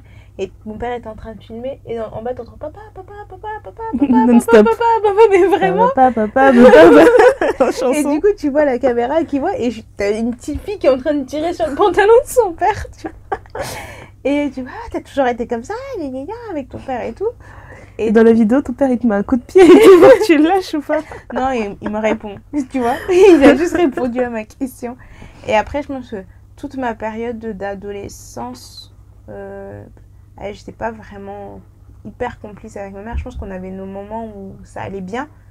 Mais je veux dire, j'étais pas comme complice avec ma mère comme je le suis maintenant. Là, on peut se poser et Mhm. dire du mal de tous ces hommes et dire oh t'as vu lui avec ses orteils et puis l'autre comment il a fait ça et Voilà. gna gna et puis il pue et puis machin et puis il a laissé traîner ça là on peut vraiment se retrouver toutes les deux on est dans la même équipe et on voit les choses de la même façon et je trouve qu'en vieillissant je, leur- je lui ressemble de plus en plus et je me retrouve beaucoup en elle Mhm. sur beaucoup de choses que je fais et euh, je pense que ça doit être sa plus grande fierté Ouais. parce que du coup, tu, tu fais des trucs, tu fais non, non, parce que genre, je serai jamais euh, prise de court. Ouais. Quand les gens vont débarquer, je peux pas être prise de court. Et J'ai toujours quelque chose de prévu. Je- genre, on sait jamais. Le on sait jamais, là, je pense que c'est sa plus grande fierté. Et de se dire aussi que je panique pas devant les situations. Mhm. Elle, ça, elle me le dit tout le temps. Elle me dit, je trouve que t'es... Ce que tu as en plus de moi, c'est que tu paniques jamais. La situation peut être critique, entre guillemets. Je suis toujours hyper sereine et je trouve toujours une solution. Mhm. Donc elle m'a donné des astuces. Je dirais que mon... Allez, euh, je sais pas si il faut changer ce type d'éducation là, parce que est-ce que c'est vraiment anti-féministe d'élever son enfant comme ça? Parce que moi je trouve personnellement Ouais. que je suis équipe, enfin je suis, euh, je suis capable de faire face à tout. Je sais changer une roue de voiture, je sais changer une ampoule, je sais régler des factures, je sais négocier des contrats, je sais Mhm. euh, tenir ma maison, je sais m'occuper des enfants, je sais euh, faire ma lessive, je sais m'occuper du jardin, je sais faire un barbecue, je sais... Tu vois, plein Ça, plein je de trouve ça super. Mais après, moi, je je trouve que la limite, c'est à partir du moment où tu commences à faire ça et tu te concentres que sur la fille. Même si toi, Ouais. intimement, t'es convaincu que la fille fera mieux Oui. qu'un garçon, en fait, tu t'aides pas, euh, tu, tu fais du mal à toute la société quand tu décides de pas le faire pour ton fils, en fait. C'est surtout ça. Oui, Quand tu décides de pas le faire pour ton fils parce que he's gonna be a crappy husband. Et c'est toi qui devras rendre des comptes. Et dans ce sens-là, moi, ça me, ça me saoule, quoi. Ça me fait mal. Et après aussi, euh, le côté où, euh, dans nos familles, on a tendance à pas, à pas considérer l'individualité, en fait. ouais. Il faut que tu fasses cet effort de trouver le juste milieu. Mais moi, je trouve qu'il était... Enfin, c'était plus facile pour moi de remarquer mon individualité parce que j'étais la seule fille. Ouais.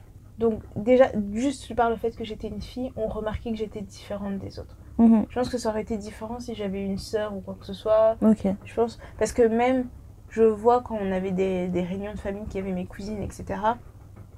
Allez les filles, on devient facilement un groupe, on n'a Voilà. plus besoin de reconnaître les prénoms, c'est plus nécessaire. C'est ça. Mais euh, après, c'est vrai que j'ai bah, j'ai une éducation très stricte, très responsabilisante. Aujourd'hui, je regrette pas par rapport à ça. Sur le moment, pendant que j'étais en train de le vivre, Mhm. je passais mon temps à pester sur tout le monde. J'insultais tout le monde du 1er au 31. Euh, j'ai- pas devant les gens, mais quand je me retrouvais seule, j'étais ah, d'ailleurs, ça m'énervait, j'ai fait ça. Ah, mais c'était pareil. et tout. Mais j'ai pas de regret parce que j'ai pas peur de me retrouver seule Mhm. et j'ai pas peur de me dire ok mais là je vais vivre ma vie mais je je sais pas en fait comment je vais gérer ça si ça ça m'arrive parce que du coup tu te retrouves face à des situations bah, comme tu dis toi le fait que ton père euh, soit hyper strict qu'il faut vraiment négocier les, les sorties les machins bah t'as jamais fait un entretien que t'as pas réussi parce que tu sais comment attaquer le truc tu vois Ouais, ouais, euh, carrément. moi, j'ai, j'ai pareil, j'ai jamais eu un entretien que j'ai, à la fin j'ai pas eu le boulot parce que je sais comment faire. Parfois même tu te retrouves, on te fait deux trois offres et tu dis ah, j'ai le, j'ai le plaisir de choisir où est-ce que je veux aller. Euh, après, euh, je trouve que la diplomatie, ça nous permet de bien avancer dans ce monde parce qu'il faut, Énormément. faut savoir insulter les gens avec, euh, avec beaucoup de douceur et la personne quand elle se retourne elle se dit mais en fait elle vient de m'insulter là Mhm. mais il sait pas comment, mais tu l'as insulté et, Complètement. et voilà. Et puis il faut. Et même la gestion du stress. Parce que du coup, quand tu reçois toujours du monde en permanence comme ça, tu peux pas montrer aux gens, genre, dieu, je suis dépassée, je vous attendais pas. Non. Non, tu peux pas. Par Donc, contre, euh, nous, dès qu'on dès qu'on passait la porte et qu'on rentrait dans la cuisine, on se regardait genre, mais c'est pas possible. C'est ça. T'as vu l'heure qu'il est Mais moi, je dois faire ça, mais c'est en train de me rendre ouf, ces tu gens. vois- Tu vois, il y a plein de, de, de mèmes qui circulent, de genre, ne laisse pas ton ennemi. Ne, ne laisse pas. 1, 2, 3. Ne laisse pas ton ennemi voir que tu es en difficulté. Ah bah, complètement. Alors là, ce sont pas censés être des ennemis. Oui, oui. Mais Mais sur le coup, moi, dans, dans ma tête de jeune, oui, c'était mes ennemis. Genre, Voilà. vous êtes contre ma paix. voilà, donc la difficulté, euh, voilà, c'est tu, tu l'as pas. Après, c'est aussi quelque chose où je me dis euh, ce que je, re- que je ressens maintenant et que j'ai ressenti sur la fin, c'est que sans nous, ma mère et moi, mes frères et mon père, c'est complètement perdu. Jusqu'au jour d'aujourd'hui, on est chacun chez nous, on est tous des grandes personnes. Mhm. je suis le GPS de la famille. Tu vois, dans le sens où. euh, ah, où est-ce que ça c'est? Ah, mais tu l'avais mise là dans le tiroir, machin. Je me souviens que je vivais avec un de mes frères à un moment donné. Je Mhm. suis partie. Mais il y a- quand je vivais avec lui, c'était genre, ouais, est-ce que t'as pas vu mon portefeuille? Ou est-ce que t'as pas vu les clés de voiture? Est-ce que t'as pensé à tel? Et tu vois, t'as des, une mémoire, mais Mhm. tellement vaste. Tu te dis, non, ton portefeuille, il est là sur tel meuble. Les clés, tu les as laissées là-bas. Au fait, t'as pensé à régler ça, machin et tout. Je reviens à la maison, c'est le même mécanisme de, ouais, ça c'est là, ça c'est là, tu vois. Truc tout bête. Mon, Ouais. mon- mon petit frère, il cherchait un truc à manger dans le frigo. Il va Il pas me- le trouver. Il a, il a pas trouvé. Mais le truc, mais devant son nez, il va pas le voir. Il l'a pas trouvé. Et je lui dis, mais cherche dans le frigo. Ouais, mais t'as vu. Je dis, mais ouvre le frigo, c'est là. Je lui ai donné l'endroit précis, genre première étagère à droite. Ouais, Voilà. je trouve Non, pas, je trouve pas. Tu vas te lever, tu vois le truc et ça t'énerve. Et puis tu regardes avec énervé, genre, ah, bah, Mais tu vois, vu. tu vois c'est exactement ce genre de choses que j'ai pas envie de récréer. Tu vois, pour toi, c'est super. Parce que ça t'a appris plein de choses. Mettre les tasques. Mais tes frères, là, j'ai envie de les secouer des fois. Non, moi, c'est, c'est, c'est leur femme qui, qui, après me J'ai disent. envie de secouer Mais, les gens. mais ça, euh, je savais pas. Quand, quand je l'ai choisi, ça, je savais pas. Moi, je me dis. Moi, c'est ce que j'ai dit à toutes mes belles-sœurs. Ouais. J'ai dit, c'était ma responsabilité jusqu'à présent. Maintenant, il est à vous. Débrouillez-vous. Moi, j'ai fait ce que j'avais à faire. Mais c'est vrai que je reconnais que pour certaines choses, ils abusent. Mais ils en ont conscience, hein, parfois. Oui, ils en ont conscience, mais maintenant c'est trop tard pour changer. C'est des grandes personnes. Oh, on peut toujours changer un petit peu. un minimum, tu vois. Tu vois, donc Oui. je, je garde bien en conclusion que notre éducation, elle est vraiment centrée déjà sur la future vie maritale qu'on aura Mm. et sur le fait qu'on doit prendre en charge les hommes. Mm. On doit se prendre en charge. Bon, ça, tout le monde en a rien à foutre en fait. Ouais. Bon, on a strictement rien à foutre. Débrouille-toi, toi et dans ta personne. Mais il faut tu que-. Ouais, il faut que. Mais toi, il faut que tu t'occupes du monde entier. Et euh, si t'as le malheur de dire que t'es fatigué, Mm. on va te regarder genre, mais euh, comment ça t'es fatigué? Pourquoi? On t'en demande pas tant que ça, juste de faire ton rôle de femme, quoi. C'est ça. C'est si dur que ça Moi, la chance que j'ai, c'est que je suis une petite dormeuse. Mhm. Donc, du coup, je, je peux faire euh, une semaine en dormant 4 heures par nuit. Je serais pas épuisée, épuisée. Tu vois, je me dis, ah, bon, allez, je suis fatiguée un petit peu. Ouais, Je vais peut-être dormir un peu plus le, le dimanche soir, mais voilà. ouais. Mais j'avais une, une de mes cousines, c'était une, une grosse dormeuse. Genre, il lui fallait limite 12 heures de sommeil toutes les nuits. Mais tu t'imagines maintenant quand on te, on te prend comme ça à l'improviste, on prend sur ton sommeil, et au bout d'un moment. T'accueilles dev- gens avec de la bave et tout. Non, mais au bout d'un moment, elle devenait ouf. Et tu mais là, je dois aller dormir. Ce jour-là, il parle, il parle. Franchement, Il m'empêche de dormir. Enfin, c'est quelque chose. euh, je me rends compte qu'il y a eu toute une étape où je passais mon temps à tout déconstruire. Mm. Il y a vraiment un moment où, euh, je sais pas si c'est le fait de commencer à aller chez les, chez les amis et de voir qu'il y avait d'autres fonctionnements, etc. Mm. Je commençais à me rendre compte, mais en fait, chez nous, là, euh, ils abusent les parents, en fait, ils ne laissent pas vivre, c'est pas possible. Mais tu te poses, tu te rends pas compte que tu as un problème tant que tu n'es pas confronté à autre chose, quoi. Ah ouais, mais clairement. Et du coup, ça m'a même fait, euh, ça m'a même fait réfléchir au genre de, de vie de couple que j'aimerais avoir plus tard. Alors dans ma tête, c'était je dois avoir le parfait opposé de mon père. je dois être le parfait opposé de ma mère. J'étais, c'est tout le monde, ça. mais j'étais en rejet avec tout, Mm. avec tout leur, toute leur façon de fonctionner. Mm. Et j'ai eu beau rejeter le truc euh, de, de toutes les manières possibles, j'ai baigné dedans depuis que je suis née, donc il y a des Tu choses que je fais, modèles. voilà. Je, je commence à, j'applique le modèle sans m'en rendre compte parfois. Mm. J'essaie vraiment de les modifier, mais je l'applique énormément sans m'en rendre compte. Et euh, pour parler de, du fait que les hommes sont perdus sans nous, je pense qu'on peut même pas parler de théorie de peut-être qu'ils sont perdus sans nous. Vraiment, ils sont perdus sans nous. perdus. On va arrêter de se Ils- mentir. Ils sont perdus sans nous. ils savent pareil, ils savent pas. Eux, ils le disent pas, mais ils sont nous, on perdus sait. sans nous. Entre nous, femmes, on sait. Clairement, euh, en fait, j'ai l'impression qu'ils sont tellement perdus sans nous, et en plus de ça, ils vivent dans une autre galaxie, tu vois. J'ai l'impression que, tu vois, j'imagine en fait des hommes écouter cet épisode et se dire, mais de quoi elle parle? Qu'est-ce qu'elle raconte? Je, je vois pas, elle exagère et On a des réalités.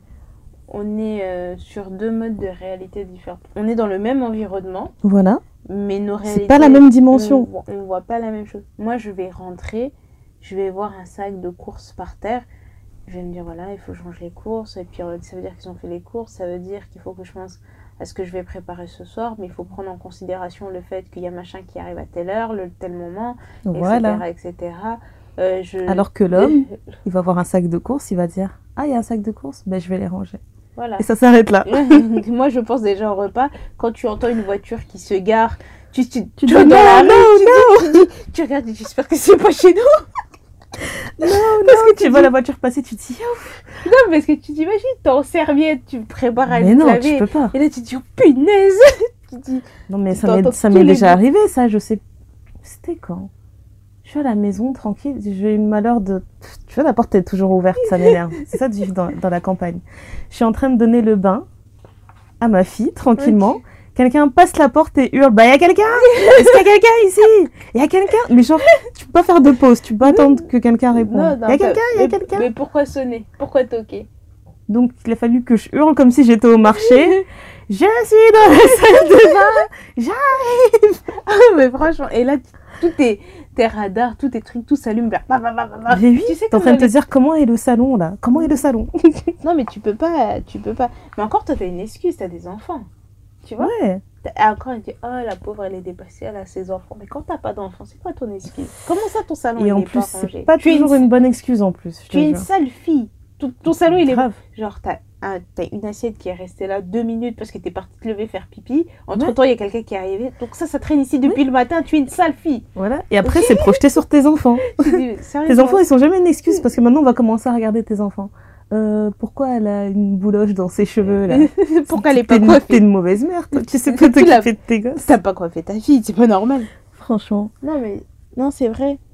Ça m'a vraiment fait penser, euh, du coup, à la BD euh, de Emma. Mm. Emma Clet Clet. Elle s'en remet pas. Je m'en remets pas, elle s'appelle Emma Clit. Ça déchire. J'ai lu la BD euh, sur la charge mentale qu'elle a publiée il y a deux ans. Et euh, franchement, je lisais le truc et j'étais en train de rire, mais tu sais, c'était un rire nerveux, genre. Mm. Elle a trop raison, c'est n'importe quoi. je rigolais, je sanglotais en même temps. tu savais pas, t'étais un peu confuse dans tes émotions. Ouais, parce que j'avais souvent entendu parler en fait du concept de la charge mentale, Mhm. mais euh, elle l'a tellement bien expliqué. C'est vraiment Mhm. le concept de. Elle explique comment elle dit ouais, je suis à la maison et je vais juste débarrasser la table. Je débarrasse la table, mais sur la table il y avait un habit sale, donc je vais mettre cet habit dans le panier à linge sale. Sauf que le panier à linge sale est plein, donc je vais lancer une Mhm. machine.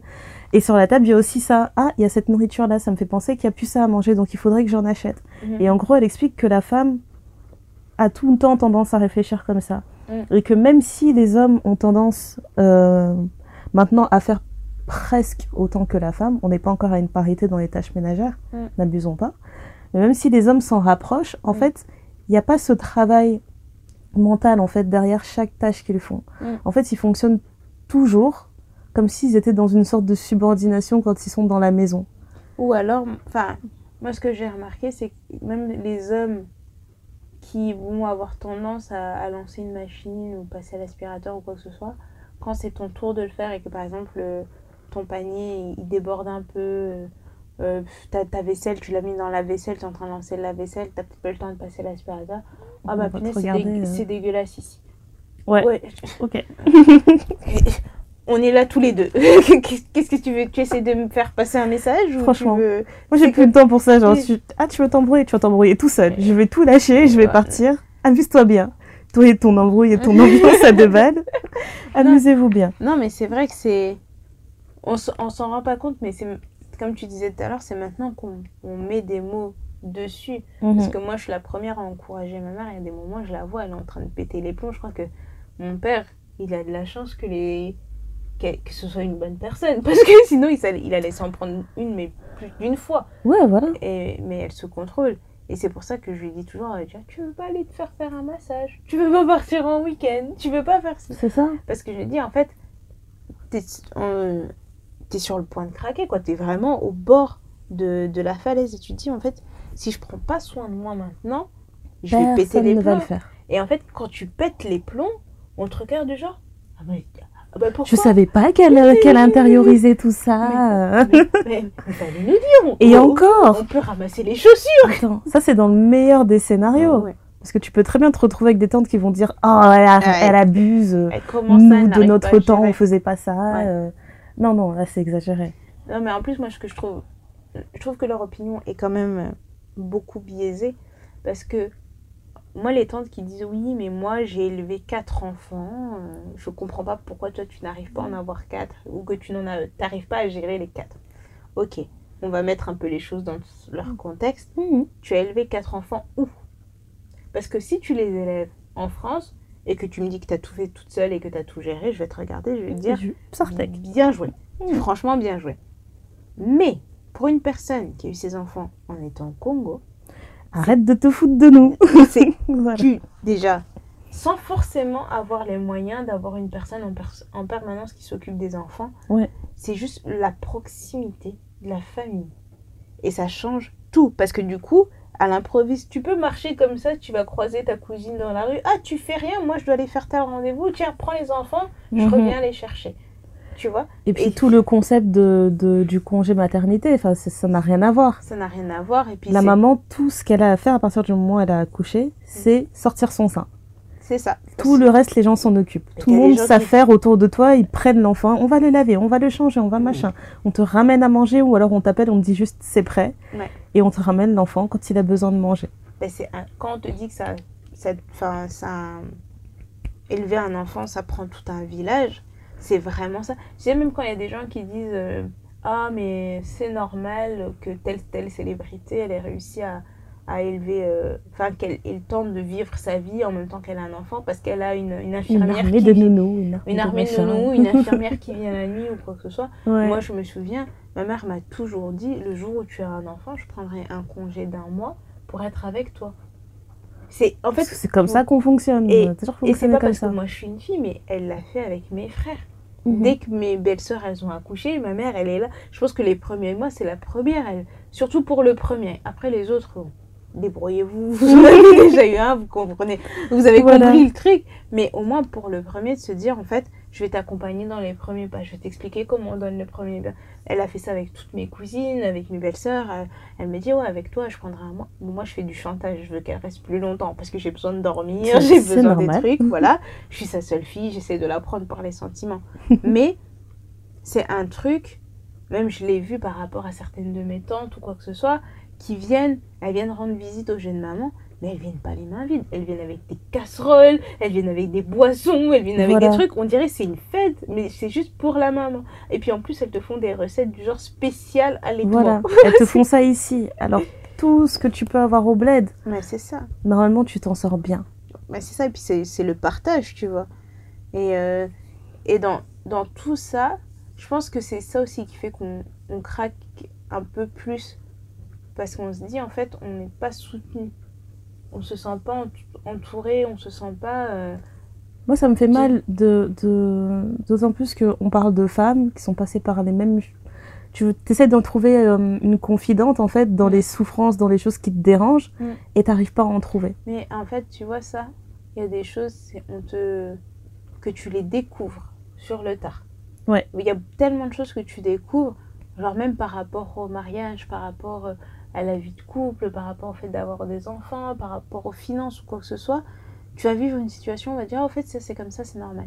Et là, tu vas dire, mais pourquoi vous ne m'aviez pas dit avant en fait Un minimum. Quoi. Donc, Ouais. c'est un jour tu vas avoir quelqu'un dans ta famille qui va dire Ah, mais elle elle avait pété les plombs parce que il y avait eu euh, ben, je sais pas elle, elle en pouvait plus par rapport à son travail par rapport à tout ça machin et là elle dit oui d'ailleurs on lui a donné conseil on s'est retrouvés entre nous machin et j'ai dit wesh mais c'est vraiment genre en secret de la même façon que je sais qu'une de mes euh, une de mes cousines le jour où elle s'est mariée t'as toutes les tantes qui sont venues lui dire tout plein de trucs elle dit mais en fait j'avais pas envie d'être là parce que j'ai appris trop de choses que j'avais pas besoin de savoir en fait à Tu ce vois mo- à ce Donc, il y a même pas l'art et la manière, quoi. Non, écoute, écoute, on te dit les choses telles qu'elles sont. Point barre. Tu vas, tu vas devoir faire ça, tu vas devoir faire ci, tu vas faire ça. Moi, je suis curieuse, donc je pose des questions. Mhm. Et c'est un truc que ma mère m'a toujours dit. Tu sais, du- où les enfants ils demandent pourquoi, pourquoi, pourquoi, pourquoi? Oui. Moi, le parce que c'est comme ça, je prenais jamais ça comme réponse. Mhm. Je te pose une question, je te demande pourquoi. Il me faut la réponse. Tu me fais une... Limite, tu me fais une disserte, quoi. Tu... Donc voilà, point A, point B, point C, c'est comme ça. Donc forcément, il y a certaines choses que je sais de par l'éducation que j'ai reçue, mais aussi par le fait que j'ai posé des questions. Et parce que j'ai posé des questions, j'ai certaines réponses. Et je, je pense être un peu plus armée pour euh, remarquer quand je suis sur le point de péter les plombs. Mais quand je Mhm. pète les plombs, je et qu'on me dit oui, mais c'est pas grave, je passe mon temps à leur dire non, je me sens comme ça, c'est Mhm. pas normal, j'ai pas à me sentir comme ça. Pourquoi ça serait à moi de m'occuper de ça? Pourquoi ça serait à moi de prendre sur moi en sachant que la personne qui a fait la dinguerie, elle est en face en fait? Ouais. c'est pas à moi de le prendre. Et j'ai vraiment senti que mon- mes, mes sentiments étaient pris en considération le jour, je sais pas, il y a quelqu'un qui. ben, une de mes tantes, elle a pété les plombs sur moi. Et j'ai regardé ma mère, et en fait, j'ai même pas eu le temps de, de, de commencer, que ma mère, elle était déjà en train de la ramasser. Je me suis dit, oh, Heureusement. Ouf. tu vois, elle m'écoute depuis tout ce temps. Je lui dis, eh, maman, je vais péter les plombs. Eh, maman, je vais péter les plombs. Eh, maman, Et là, elle a senti, en fait, si je ne parle pas, je sais pas ce qui va sortir de la bouche de mon enfant. de mon enfant. Donc, comme Je tu, ne sais pas. Comme tu disais tard, je suis hyper patiente et tout, je suis très diplomate. Mais à un moment donné, quand je dois vous dire merde, il n'y a plus les formes là. Je, Bah je- oui. Limite, je regarde, je dis, Eh, tu crois que toi et moi on est des amis? Est-ce qu'on a élevé les cochons ensemble? Je te rappelle, t'es pas mon ami, tu n'as jamais été mon ami, tu seras jamais mon ami. Arrête avec tes conneries. Ça va, ça va vraiment euh, embrouille en embrouille quoi. Et du coup, faut, après, il faut apprendre aussi à euh, apprendre à dire non, à apprendre à être, tous, à être égoïste. Je trouve que c'est des choses qui s'apprennent. C'est rare que tu le sois d'un coup, quoi. Bah ouais, ouais. Moi, je pense que ça arrivait quand même assez. euh, Avant que je quitte, euh, avant que je quitte la maison des parents, quand même, j'ai commencé à rejeter beaucoup de choses. Et euh, je, me rappelle parce que au moment où j'ai quitté la maison pour m'installer avec mon mari, ma mère, comme elle me regardait des fois avant que j'aille chez les gens, elle me regardait du style, je sais pas ce qu'elle va dire à ces gens là-bas. J'ai été trop laxiste avec elle. J'ai laissé passer laissé faire sa crise, etc. Je ne sais pas ce qu'elle va dire à sa belle famille. Elle me regardait vraiment du style, genre, l'honneur de cette famille repose sur ce qui va sortir de ta bouche. Fais attention, s'il te plaît. Mais elle me regardait vraiment, je me disais, mais tu m'as bien élevée, t'en fais pas. hein. Je, je saurais serrer les dents en temps voulu et aller Mhm. râler avec toi, mais je veux pas aller chez les gens et te dire, Eh, j'en ai rien à foutre de ce que tu penses, je vais pas faire ça, je vais pas dire ça. Non, mais l'honneur, c'est quoi. Je pense que c'est la... quelque chose. euh, L'honneur. c'est import- c'est plus qu'important, quoi. C'est le pied de. Je sais pas comment on dit. euh, C'est le la chose la plus importante. Genre, tu peux faire Ouais. la ouf comme tu vas à la maison, mais sache que quand tu sors dehors, c'est notre nom que tu portes. Ne fous pas la honte, hein. Laisse tomber. Maintenant, pour, pour ce qui est de ma famille, je ne porte plus leur nom, donc Techniquement, c'est euh, le nom de mon mari que je salis. pour les pour les gens qui connaissent pas, mais les gens de l'intérieur, parce que tu, il y a toujours un tonton qui connaît. Genre, ah, telle famille, oui, oui, leur enfant a fait ça, et c'est l'ami des... Et c'est l'ami d'un tel qui avant était truc.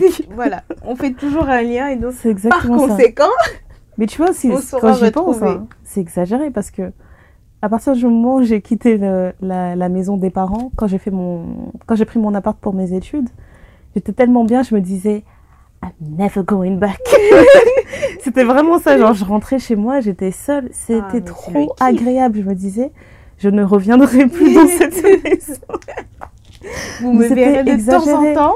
Et en plus, avant ça, c'est vraiment un- une année où je garde vraiment un bon souvenir. C'était une année où je commençais enfin à avoir vraiment une bonne relation avec mon père. Mm. Euh, C'était après avoir eu le bac. En fait, j'étais vraiment pas sûre de ce que j'allais faire après le bac. Mm.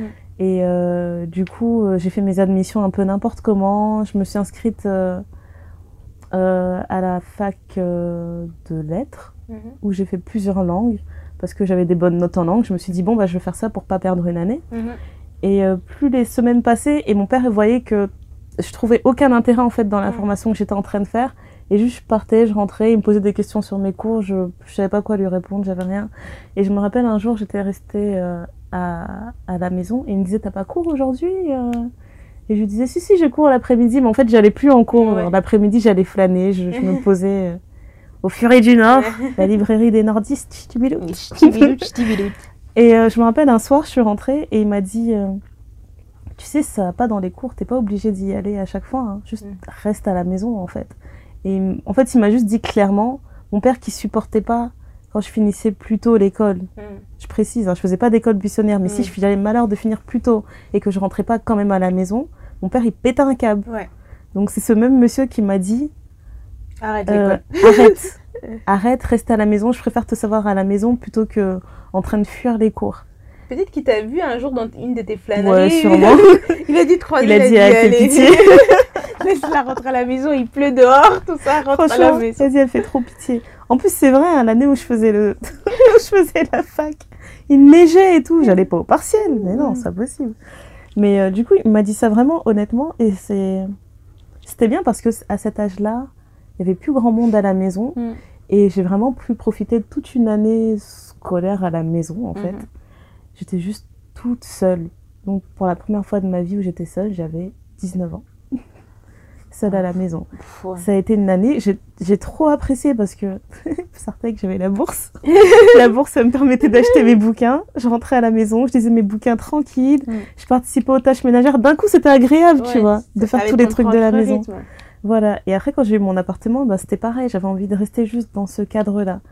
Et Mm. euh, ça me fait rire parce que il y a plein de gens qui s'imaginent que quand ils vont quitter, euh, qu'en fait, s'ils n'arrivent pas à quitter la maison seuls, Mm. il faut qu'ils se marient Mm. pour pouvoir sortir de la maison. Ouais. Ils se rendent pas compte qu'ils enlèvent un poids pour le mettre sur l'autre pied, en fait. tu C'est- juste Mais ça. Moi, c'était un des arguments que je donnais à ma mère quand je lui expliquais que j'avais besoin de vivre seule. Elle comprenait pas. Et à un moment donné, j'ai dû l'asseoir et je lui dis Mais en fait, dans ma vie, j'ai toujours vécu avec quelqu'un. D'abord, j'ai vécu avec vous. Ensuite, j'étais à l'internat. Mais quand t'es à l'internat, t'es en dortoir. Ensuite, t'es en chambre. Mm. T'es jamais seule. Quand j'ai commencé mes études à la fac, comme j'avais des grands frères qui étaient déjà à la fac, je me suis retrouvée à vivre avec eux. Euh, parce que bon, comment ça, t'as des frères qui font leurs études dans telle ville et toi tu vas aller dans une autre ville à l'autre bout de la France? Jamais de la vie. Ouais. En plus, c'est une fille, donc euh, n'en parlons pas. Ensuite, euh, quand je suis partie au Canada et j'avais un, un de mes petits frères avec moi, donc ça les a rassurés aussi, etc. Donc finalement, j'ai jamais vraiment vécu seule, il y avait toujours quelqu'un. Et euh, un de mes frères ou une connaissance. Et j'ai dû m'asseoir et dire à ma mère, en fait, si je vis pas seule, je risque de partir de la maison, me marier et péter un plomb dans la maison de mon mari. As-tu elle s'est- envie de ça et, et là, elle s'est dit, ouais, c'est chaud. Si elle pète les plombs, ils vont Voilà. venir nous la ram- ramener vite fait, bien fait, parce que je sais de quoi être capable. On parle de, franchement, on parle du contexte où tu serais mariée et tu- genre tes parents ils auraient mangé une dot. Voilà, c'est ça. est-ce que tu as envie de rembourser la dot des gens? C'est ça. Et ma mère, elle me connaît. Donc Ouais. elle, a, elle dit, oui, mais, mais néné, tout ça. Et tout. Je dis, ouais. Je comprends tout à fait. Je sais tout, le regard des autres. J'ai dit, mais j'ai besoin de cette période. Je m'en fiche que ce soit 3 mois, 6 mois, 1 an, 5 ans. Voilà. Mais j'ai besoin d'avoir ce vase de, de décompression où je, où je peux penser qu'à moi. Parce que Mhm. même si tu vis avec eux et que tu dis, ouais, bon, on est dans le cadre étudiant, chacun se débrouille, machin, ben, le mental de, ouais, mais il faut que je pense aux courses, il faut que je pense à ci, il faut que je pense que ça, est-ce que ça s'est réglé, est-ce que ça s'est réglé, je peux pas l'avoir si je suis pas toute seule. Donc, commencer à faire ses courses pour une personne, mais quelle Juste penser à toi. Non mais quelle révolution le Grave, fait hein. de mettre quelque chose dans son frigo, de partir le matin et rentrer le soir, c'est encore dans le frigo. là. Tu te dis, Et mais, de pas te dire, je- moi je bois pas de jus d'orange, mais je vais acheter du jus d'orange Bon, parce je que je sais que- machin oui, en boit. mais c'est ça. le fait d'aller aux toilettes sans crainte qu'il n'y ait plus de papier toilette, tu te dis, je Tu sais le que j'ai laissé du boulot, toi. donc forcément, il y en a encore. Tu vois, aller dans la, La douche. vaisselle que tu vas trouver, c'est ta C'est ta vaisselle. vaisselle. aller dans ta douche et pas glisser sur une flaque d'eau parce qu'il y a quelqu'un qui n'a pas bien essuyé quand elle est sortie de là.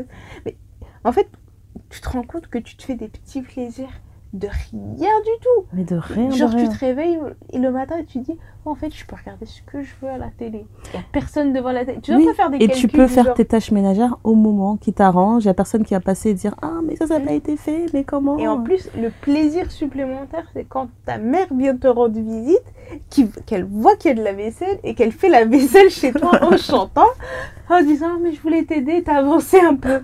Et là, t'es là, tu te dis Donc c'est ça que j'avais besoin pour que tu t'occupes de moi. Ça, c'est ma mère. Ma mère, sa spécialité, c'est nettoyer les plaintes.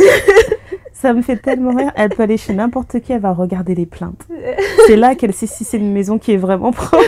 Donc, elle arrive chez moi et toi, je lui dis non, mais j'ai déjà fait le ménage et tout, laisse le balai. Non, non, non, non. Non, non, Je vois qu'il y a de la poussière sur les plaintes.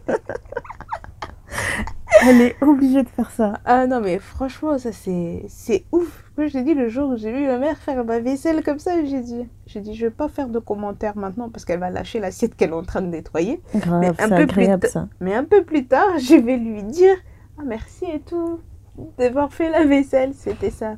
Oh, mais c'est normal, je suis ta mère. Voilà. J'ai dit, d'accord, donc c'est comme ça que ça marche. C'est comme ça que ça marche. Mais euh, ouais. Donc, avoir sa liberté Mm. et ne la prenez pas n'importe comment, s'il vous plaît. Ouais, Franchement, se marier pour quitter la maison, c'est. Non, non, je déconseille. c'est pas une bonne raison. Parce que, ouais, comme tu disais, c'est. Tu vas te marier parce que tu auras envie d'être plus libre, mais en même temps, entrer dans un mariage, c'est rentrer dans un autre type de contrat. Après, ça dépend comme- de devoirs. Euh, Voilà, ça dépend comment vous êtes dans votre mariage. Genre, si ton mec, enfin ton mari, te dit ouais, vis la vie, sens-toi libre, machin, machin, mais à un moment donné, tu veux. Pour dans moi, tous je- les cas, c'est pas. je Tu rentres pas dans un mariage en étant égoïste. Tu peux pas être juste euh, Voilà, je penser à conçois- toi. Je conçois pas que tu puisses être On parle de vie quel- commune. voilà, construire quelque chose de durable sur le fait de je fais ce que je veux quand j'ai envie de le faire et toi tu fais ce que tu veux quand tu as envie de le faire et à un moment donné on va se Ouais, retrouver. bah non, c'est une colocation. Voilà. Voilà. Ça, c'est une coloc. Mais du coup, euh, est-ce qu'il y a des, des techniques, des choses qui peuvent aider pour mieux. Moi, il y a quelques trucs, hein, franchement. Là, euh, avec, euh, avec mon mari, en général, on travaille ensemble. Mhm. Donc, normalement, on est assez souvent ensemble. Mm. Et euh, il y a des moments où j'ai l'impression de. J'ai l'impression de trop faire. Ouais. J'ai l'impression d'être celle qui doit tout le temps ramener les gens à la raison, le, rappeler, le ramener sur terre. Ça, c'est des trucs que je déteste faire. Ouais. Tu sais, t'aimes pas avoir ce rôle-là, mais je sens que je suis obligée d'avoir ce rôle. Mhm. Quand je sens que ça va pas, eh Mhm. ben, je prends un congé du travail en commun, je le laisse travailler seul. Va travailler et puis moi j'attends. Ouais, voilà, je laisse travailler seul, tranquillement, ou alors c'est moi qui travaille seul, mais voilà, c'est juste faire des pauses, sans forcément dire à la personne, je peux plus voir ta face, il faut que tu t'en ailles, mais juste, Ouais. j'ai besoin qu'on arrête de se voir là. Ouais, mais après, je pense que de manière euh, générale, prendre des pauses de l'extérieur, c'est essentiel. De juste pour, euh, pour recharger ses batteries. Après, Mm. moi, je suis introvertie, donc c'est vraiment un besoin que j'ai. À un moment donné, si, vous, si je sors trop, si je suis trop en contact avec les gens, ça va pas. Mhm. Et j'ai besoin d'avoir une, une demi-journée ou une Où journée tu complète recharges. où tu fermes tout, les gens ils sonnent, tu dis je suis pas là, ton téléphone il sonne, tu réponds pas. Stone, tu sais, mon téléphone, quand il a le malheur de sonner, je ah C'est quoi ça? Pourquoi ça sonne? Mais juste, c'est quand même un plaisir de dire en fait, je suis chez moi, on peut sonner, je Mhm. réponds pas, et quand on t'appelle, tu fais la petite voix de Allô? Allô? Non, je suis pas là Non, non, je reviens ce soir Ah, tu pourras pas venir ce soir Bah, C'est pas grave, on se capte demain Je t'appelle demain Mais t'es au fond de ton canapé, t'es là, t'es bien Tu dis- Franchement. Tu dis non, non, C'est trop beau. Alors, qu'est-ce que t'as fait aujourd'hui? Rien. rien. Et et Avec la voix la plus sereine, rien du tout. Rien Et du toi? tout. Et toi? Ah, t'as fait tout ça Bah dis donc, t'as une journée productive, hein C'est trop beau. Mm. Par contre, si tu dis ça à ta mère, t'as fait quoi aujourd'hui? Rien. Quoi? Comment ça t'as rien fait tata Une journée inutile Non, mais grave. Mais je pense que plus tu vieillis, plus elle comprend. hein. Parce que quand t'es jeune, là, c'est vrai que ça va lui poser des problèmes. Mais à un moment donné, elle va dire Ah, mais moi aussi, j'aimerais bien rien faire de temps en temps. C'est grave ma mère, ça. Mm. Elle dit j'aimerais bien rien faire, après elle n'arrive pas à s'arrêter. Et je me rends compte que j'ai trop pris ça de, de ma mère, ça m'énerve. Les jours où je me dis non, là je sais qu'il y aura personne, je vais faire ça, je vais me poser. Au final, les gens entrent, t'as fait quoi? J'ai fait le ménage, j'ai fait le ménage, j'ai rangé ça. Ah non, mais moi, quand je. C'est de la folie. une, une blague avec ma, avec euh, ma meilleure amie. Il y a des- les jours où tu fais ton ménage du, du début de la journée jusqu'à la fin, là.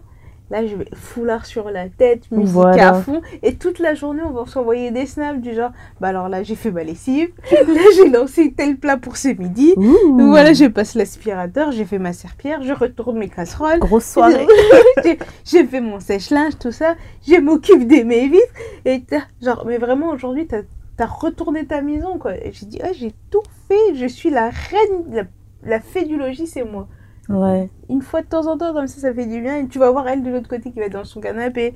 Ou les fois où elle va m'envoyer des snaps, où elle va m'envoyer sa pile de linge, mais plier, repasser et tout ça. Je dis, mais où est-ce que t'as eu la foi de faire tout ça? Franchement, non. Tout non. ça. Je dis, en plus, t'as toute une famille. C'est pas que elle. Elle Ouais. a un plus un et des enfants. Non, non, dit, non, non, non. J'ai dit, toi, t'es vraiment à un autre niveau d'organisation. Franchement, je sais tout faire, mais le repassage, ça Non, non, me. Non, non, non. moi, ça m'énerve parce qu'en plus, mon, mon père, il disait, ouais, les plis, les pantalons, il faut les faire comme ça, tu sais, avec les plis. Mais neuf, fais-le Moi aussi, mon père, il me disait ça. même sur les jeans, il fallait qu'il y ait le, le pli du pantalon à pince. Parce que c'est. Et quand son pli, il est pas droit. J'ai cramé tellement de choses. On Ah a non. fini par me laisser tranquille avec ça. En C'est bien. Moi, j'aime. Je... Si je peux me passer du repassage, je m'en- je m'en passe, mais je sais bien repasser. c'est le problème du repassage, c'est que c'est vraiment long, quoi. Tu peux pas juste faire genre papa. Oui, j'ai jamais aimé faire ça. Il faut vraiment Et y puis aller. tu crèves de chaud à un moment donné. Ouais, parce que... Non, la non ça me plaît pas. C'est un travail de, de minuscule. Allez au pressing, s'il vous plaît. Faites comme les gens qui travaillent, allez au pressing. C'est à notre budget, tu t'imagines toutes tes lessives au pressing Je te jure. Tu gagnes 5000 euros par mois hein, pour faire ça. Non, non, moi j'applique une technique en ce moment. Là, j'ai lu euh, un article. Putain, c'était sur quel site encore? Un article euh, sur un site américain qui s'appelle Mind Body Green. Mhm. Et euh, il donne plein de, plein de conseils sur comment bien vivre l'après-accouchement. Mhm. Et franchement, super l'article. Il y a un truc, une règle que j'applique à fond, c'est outsource. Comment tu dis ça en français? Je sais même pas comment dire. Déléguer? Ouais, Ouais, déléguer. ouais. En gros, déléguer tout ce qui te tout ce qui peut te fatiguer, etc., histoire de bien récupérer. Donc, t'as pas, le- t'as pas le courage de faire à manger, Mm. achète à manger. Ouais, T'as pas le courage de faire la lessive, tu envoies les trucs au pressing. T'as pas le courage de ça, genre, paye, paye, paye. Mais c'est ça. Quitte à... En C'est fait, en gros, ils disent, oui, voilà, juste un temps, le temps du, ce qu'on appelle le quatrième trimestre. Tu dépenses, tu dépenses, et après, tu reviens en forme. Mais c'est ça. Et euh, voilà. Donc, je suis ruinée, juste là, à l'aube de Noël, mais ça va bien. Ça va bien, un grand Noël qui arrive. Ouais. Et sinon, euh, il y a un truc que j'ai lu aussi que je trouvais euh, vraiment intéressant par rapport à notre sujet. Mhm. C'est euh, un truc qui te permet de comprendre en fait tes émotions Mhm. sur chaque moment, chaque, on va dire chaque altercation que tu pourrais avoir en Oui. fait. On te demande de penser à comment tu te sens Mhm. et chaque sentiment en fait a une signification. Donc par exemple, euh, on va te dire oui, il faut que tu analyses tes- des situations dans lesquelles tu te sens coupable Mhm. euh, Enfin, le truc que j'ai trouvé, il est en anglais, mais je vais traduire. Oui. En gros, ça t'explique que quand tu as des sentiments de culpabilité, tu vis en... ça veut dire que c'est des moments où tu vis encore dans les, dans les attentes des autres, Ok. dans ce que les autres attendent de toi, en fait, D'accord. par exemple. Donc, par exemple, pour toi, quand quelqu'un te demande un service et que tu dis non, en fait, je peux vraiment pas, et que tu Ouais, te sens coupable, Je me sens toujours coupable. Surtout, je me dis, ouais, mais la personne, elle a demandé parce qu'elle a besoin de moi. voilà, mais je elle demande pas- gentiment. Elle a demandé gentiment, mais vraiment, je suis coincée. Et donc, du coup, j'ai tendance à dire, ok, je peux pas faire ça pour toi maintenant, mais si tu veux, si tu as besoin d'un autre truc, par exemple, le lendemain, bah ça, Voilà. je pourrais te le faire. Tu C'est ça. Pour compenser du fait que je t'ai dit non. Alors que, bon, bah, la- les gens, en général, comprennent que tu puisses pas le faire, mais Ouais. ça, j'ai un Après, peu c'est de mal avec ton ça. ressenti. Ouais, j'ai un peu de mal avec ça, ouais. Voilà, c'est que tu sais que les gens s'attendent à ce que tu dises oui et du coup tu sens une culpabilité. Mm. And you need to stop right now. Excusez-nous, hein, maman Daya, là. Arrête d'être comme ça. Laisse tomber. Arrête Ouais. tout de suite là, maintenant, Là, 7 tu- secondes. À 7 secondes, tu changes. tu changes. tu changes. Avec sa baguette magique, là. De Jésus, j'ai dit maintenant. Maintenant, on change. Non, franchement, il est bien le truc parce que t'as vraiment plein plein de sentiments en fait. T'as la, la colère, t'as la déception, Mm. l'inconfort. Euh, Il y en a un que, qui me parle aussi, c'est Mm. quand tu ressens de la rancœur. Mhm, En fait, ça veut dire que c'est dans une situation en fait qui te fait revivre un passé mhm. et que tu ne laisses pas de place au présent, par exemple. Mais ça, Du tu, coup, euh, tu, tu peux travailler là-dessus. Voilà. Ah bon, Ouais. tu, tu as un exemple peut-être? Euh... euh, que pour illustrer ça Non? Bon, voilà. voilà. Tu vois, ça, va vite, hein J'ai beaucoup de mal à pardonner. Voilà. Il faut être honnête. J'ai Voilà. beaucoup beaucoup de mal à pardonner. Du coup, je vais revivre des trucs qui vont me rappeler une embrouille. Et, Et et tu vas fait, me voir d'un coup, je ça va pas. Au je fait, me toi- suis fermée. toi, je t'aime pas, toi, en fait. Voilà. J'avais oublié. Depuis 2008, je t'aime pas. Tu vois, la fois où t'avais fait tomber mon stylo, ça avait commencé par là. C'est vraiment comme ça. Non, bon, vraiment, je, part- je vais partager euh, ce petit tableau sur les réseaux. Je vais le traduire en français aussi. Ouais. Mais c'est vraiment sympa en fait parce que sur le moment, si vraiment sur le moment, quand tu ressens de la colère ou quoi que ce soit, tu repenses à ces phrases-là et que tu analyses la situation, Tu verras que c'est réel. Pas que Voilà. c'est ça, en fait. tu verras si t'as vraiment un, si c'est légitime de te sentir comme ça ou si tu peux changer les choses. Ouais. Parce que le but c'est de, c'est de changer les choses aussi. C'est ça. Voilà, voilà, euh, chère auditrice, est-ce qu'on a répondu à ta question? J'espère, j'espère que oui. Ouais. On a parlé de plein de trucs. hein. Comme ouais, beaucoup. Bah ouais, ouais. Comme On devrait changer le nom du podcast. Blablabla. Blabla, blablabla, blablabla, blablabla, bla. Mais bon, on n'est pas pire que les mecs. ça aussi, ça pourra faire un, un sujet d'un épisode qui arrivera bientôt, on espère. Savoir euh, qui sont les vrais commères. Moi, j'ai plein d'exemples. Je travaille Ouf. dans une boîte où il y a quand même pas mal de mecs et ça fait pas trop trop longtemps que je suis là et j'ai appris tellement de trucs. Le niveau de commérage, il est élevé. Et écoute, euh, il y a un des mecs que j'ai surpris au téléphone, genre Ah, ça va, non, t'as pris ton après Non, mais bon, moi, je suis comme chez le coiffeur, hein, j'ai besoin d'avoir les infos, les potards, machin. Et il était fier Oh de là dire ça au téléphone. Et moi, je passais, je me disais Mais, mais, mais- mais monsieur, vous êtes un grand garçon quand même. Franchement, genre t'as encore besoin de ça Non, donc, euh, donc voilà. Du coup, on va passer aux recommandations. Mais parenthèse. Oui. Franchement, ça te fait pas pitié les gens qui achètent des magazines genre public et tout? Mais ça continue. À vos grands âges là Mais écoute, moi, ce genre de magazine, c'est dans la salle d'attente des médecins. J'en peux plus moi. Mais je me dis, qui les achète? Qui achète? Ça se voit encore si ça Mais- existe. Mais, c'est toujours en tête de gondole. Hein. Donc, euh, Ça me dépasse. Je, je comprends pas. Par Public, contre, scoop. pour- c'était quoi l'autre là? Closer. Oh Ah, non, celui-là c'était catastrophique. Closer, Closer. En plus, ils disent beaucoup de mensonges. Enfin, je... En tout cas, voilà. c'est un autre. En tout cas, les, les gens qui achètent ça, je vais prier pour vous. Ta maman va être Voilà. fière de toi quand elle va écouter. T'as cité Jésus deux fois, c'est quoi? Qu'est-ce qui se passe? Qu'est-ce qui On a tous besoin d'une délivrance en particulier, mais ça là, on doit combattre ça. Ndaya la prophétesse. Je vais prier pour vous. Elle va ouvrir son église. L'église de Ndaya. Ah oui, mais grave. Oh, finesse. Bon, Les qu'est-ce qu'on recomm- recommande? Moi, je recommande un film qu'on a regardé, Ndaya et moi, qui nous a bien fait rire quand il est sorti. Oui. C'est Girls Trip. Euh, âme sensible s'abstenir parce que c'est très très. C'est cru, hein? Oui, c'est ça. C'est J'allais dire, cru. j'allais dire vulgaire, cru, trash. C'est. Ce grivois. euh, c'est- voilà, c'est. Elle a dit grivois. Grivois, Elle, laisse aussi, tomber. elle lit des livres. c'est une tomber. intellectuelle.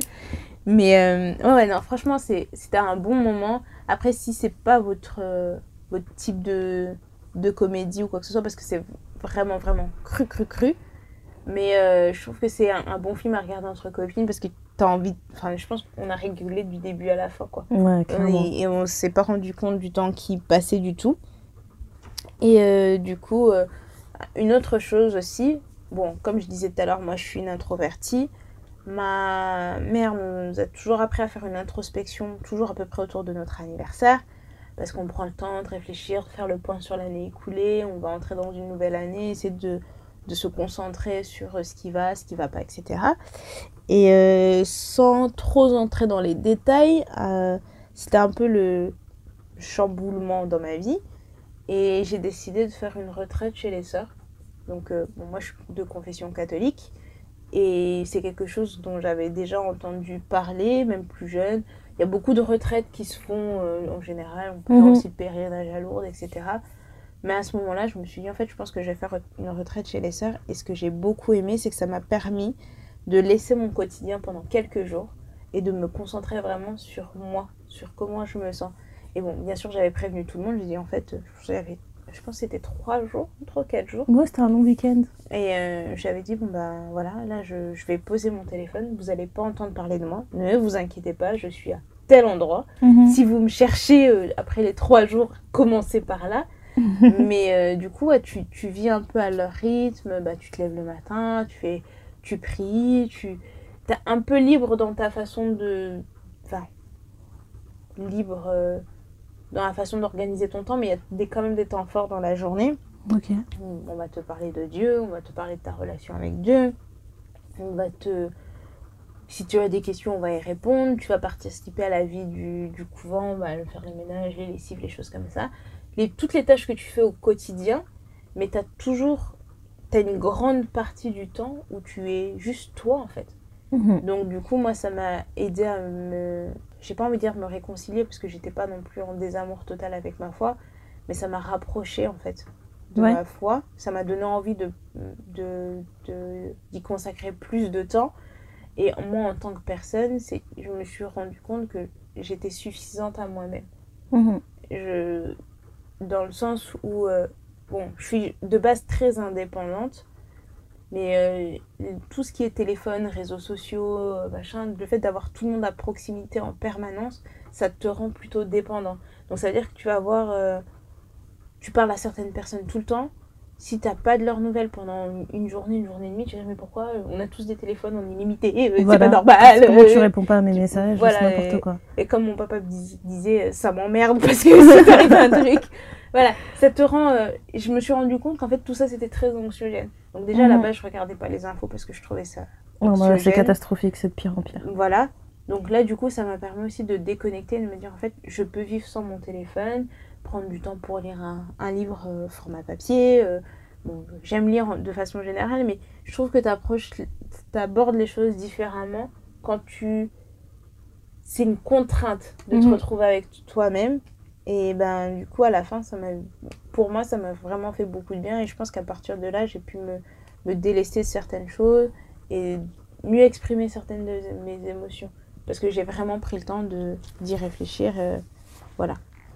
Super. Donc, euh, Moi, j'ai envie de- d'encourager d'encourager mes sœurs à être euh, à trouver des confidentes en fait. Mm. Je trouve que dans plein de situations que tu vas vivre dans ta vie, en fait, tu as tout le temps besoin de conseils, tu as tout le temps même pas forcément besoin de conseils mais besoin de d'entendre qu'une autre personne pense comme toi Mm. et d'être rassurée sur certaines questions donc moi je l'applique comme ça genre je je suis mariée depuis 5 ans j'ai euh, une cousine qui est vraiment ma confidente pour toutes les questions de mariage Mm.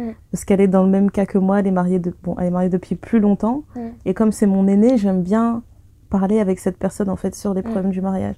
Donc j'ai envie d'encourager les filles à avoir toujours une personne vraiment qui saura bien vous aiguiller en fait, bien vous conseiller sur des choses qui ne vont pas.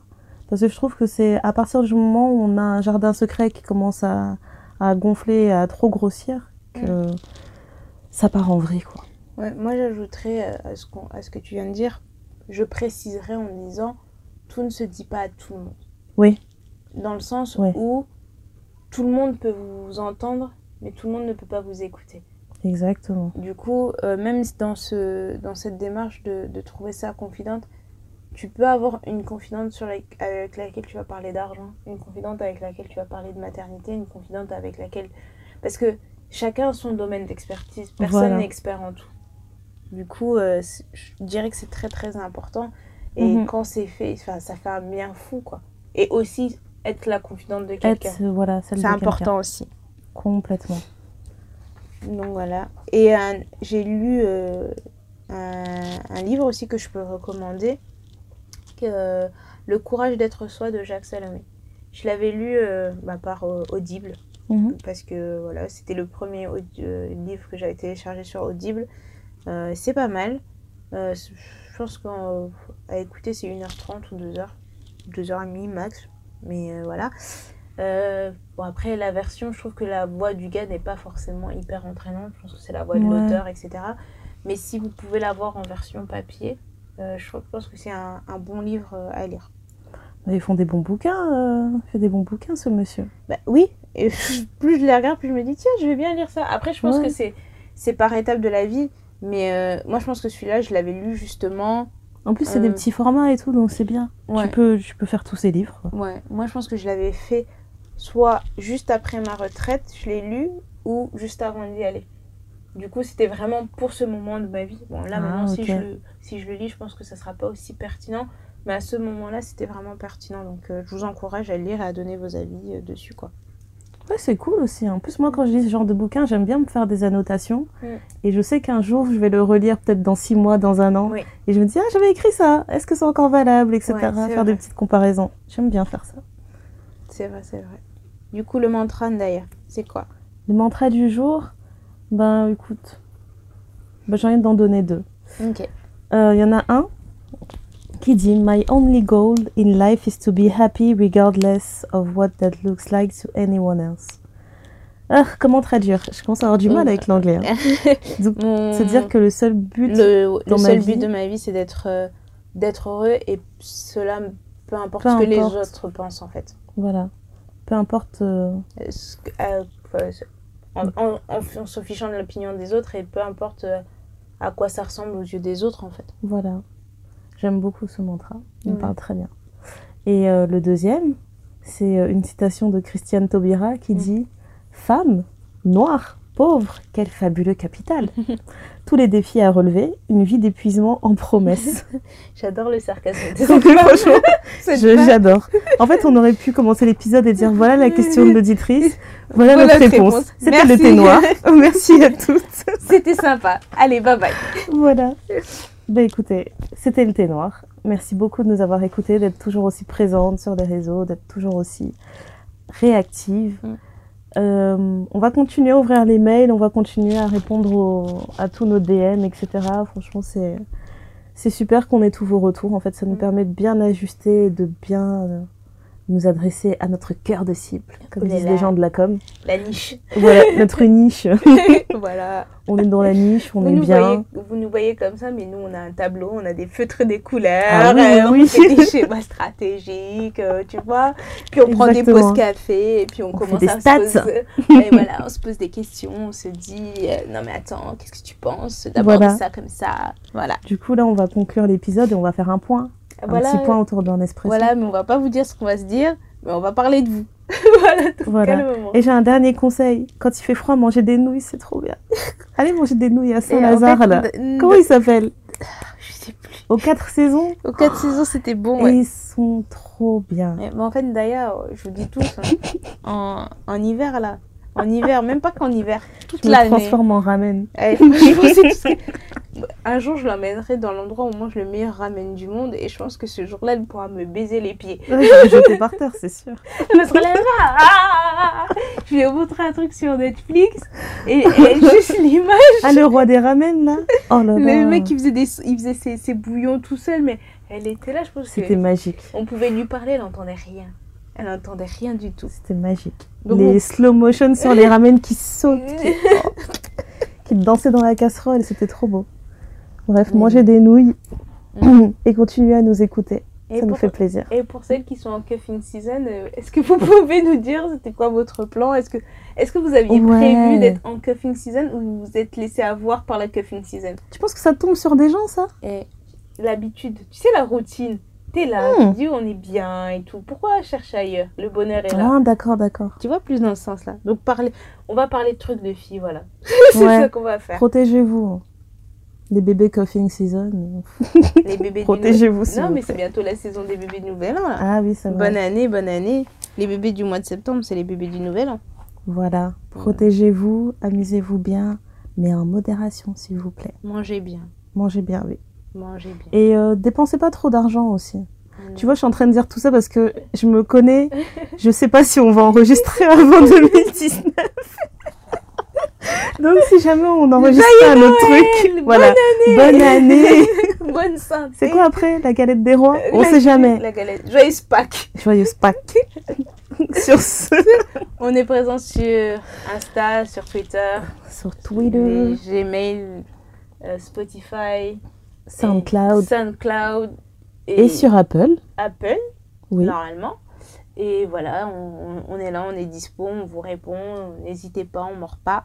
Du tout. Et euh, bah, merci pour tout, merci de nous écouter. On attend euh, vos retours sur l'épisode et voilà. À très bientôt. À très C'était bientôt. le thé noir. Bye bye. Bye bye tout le monde.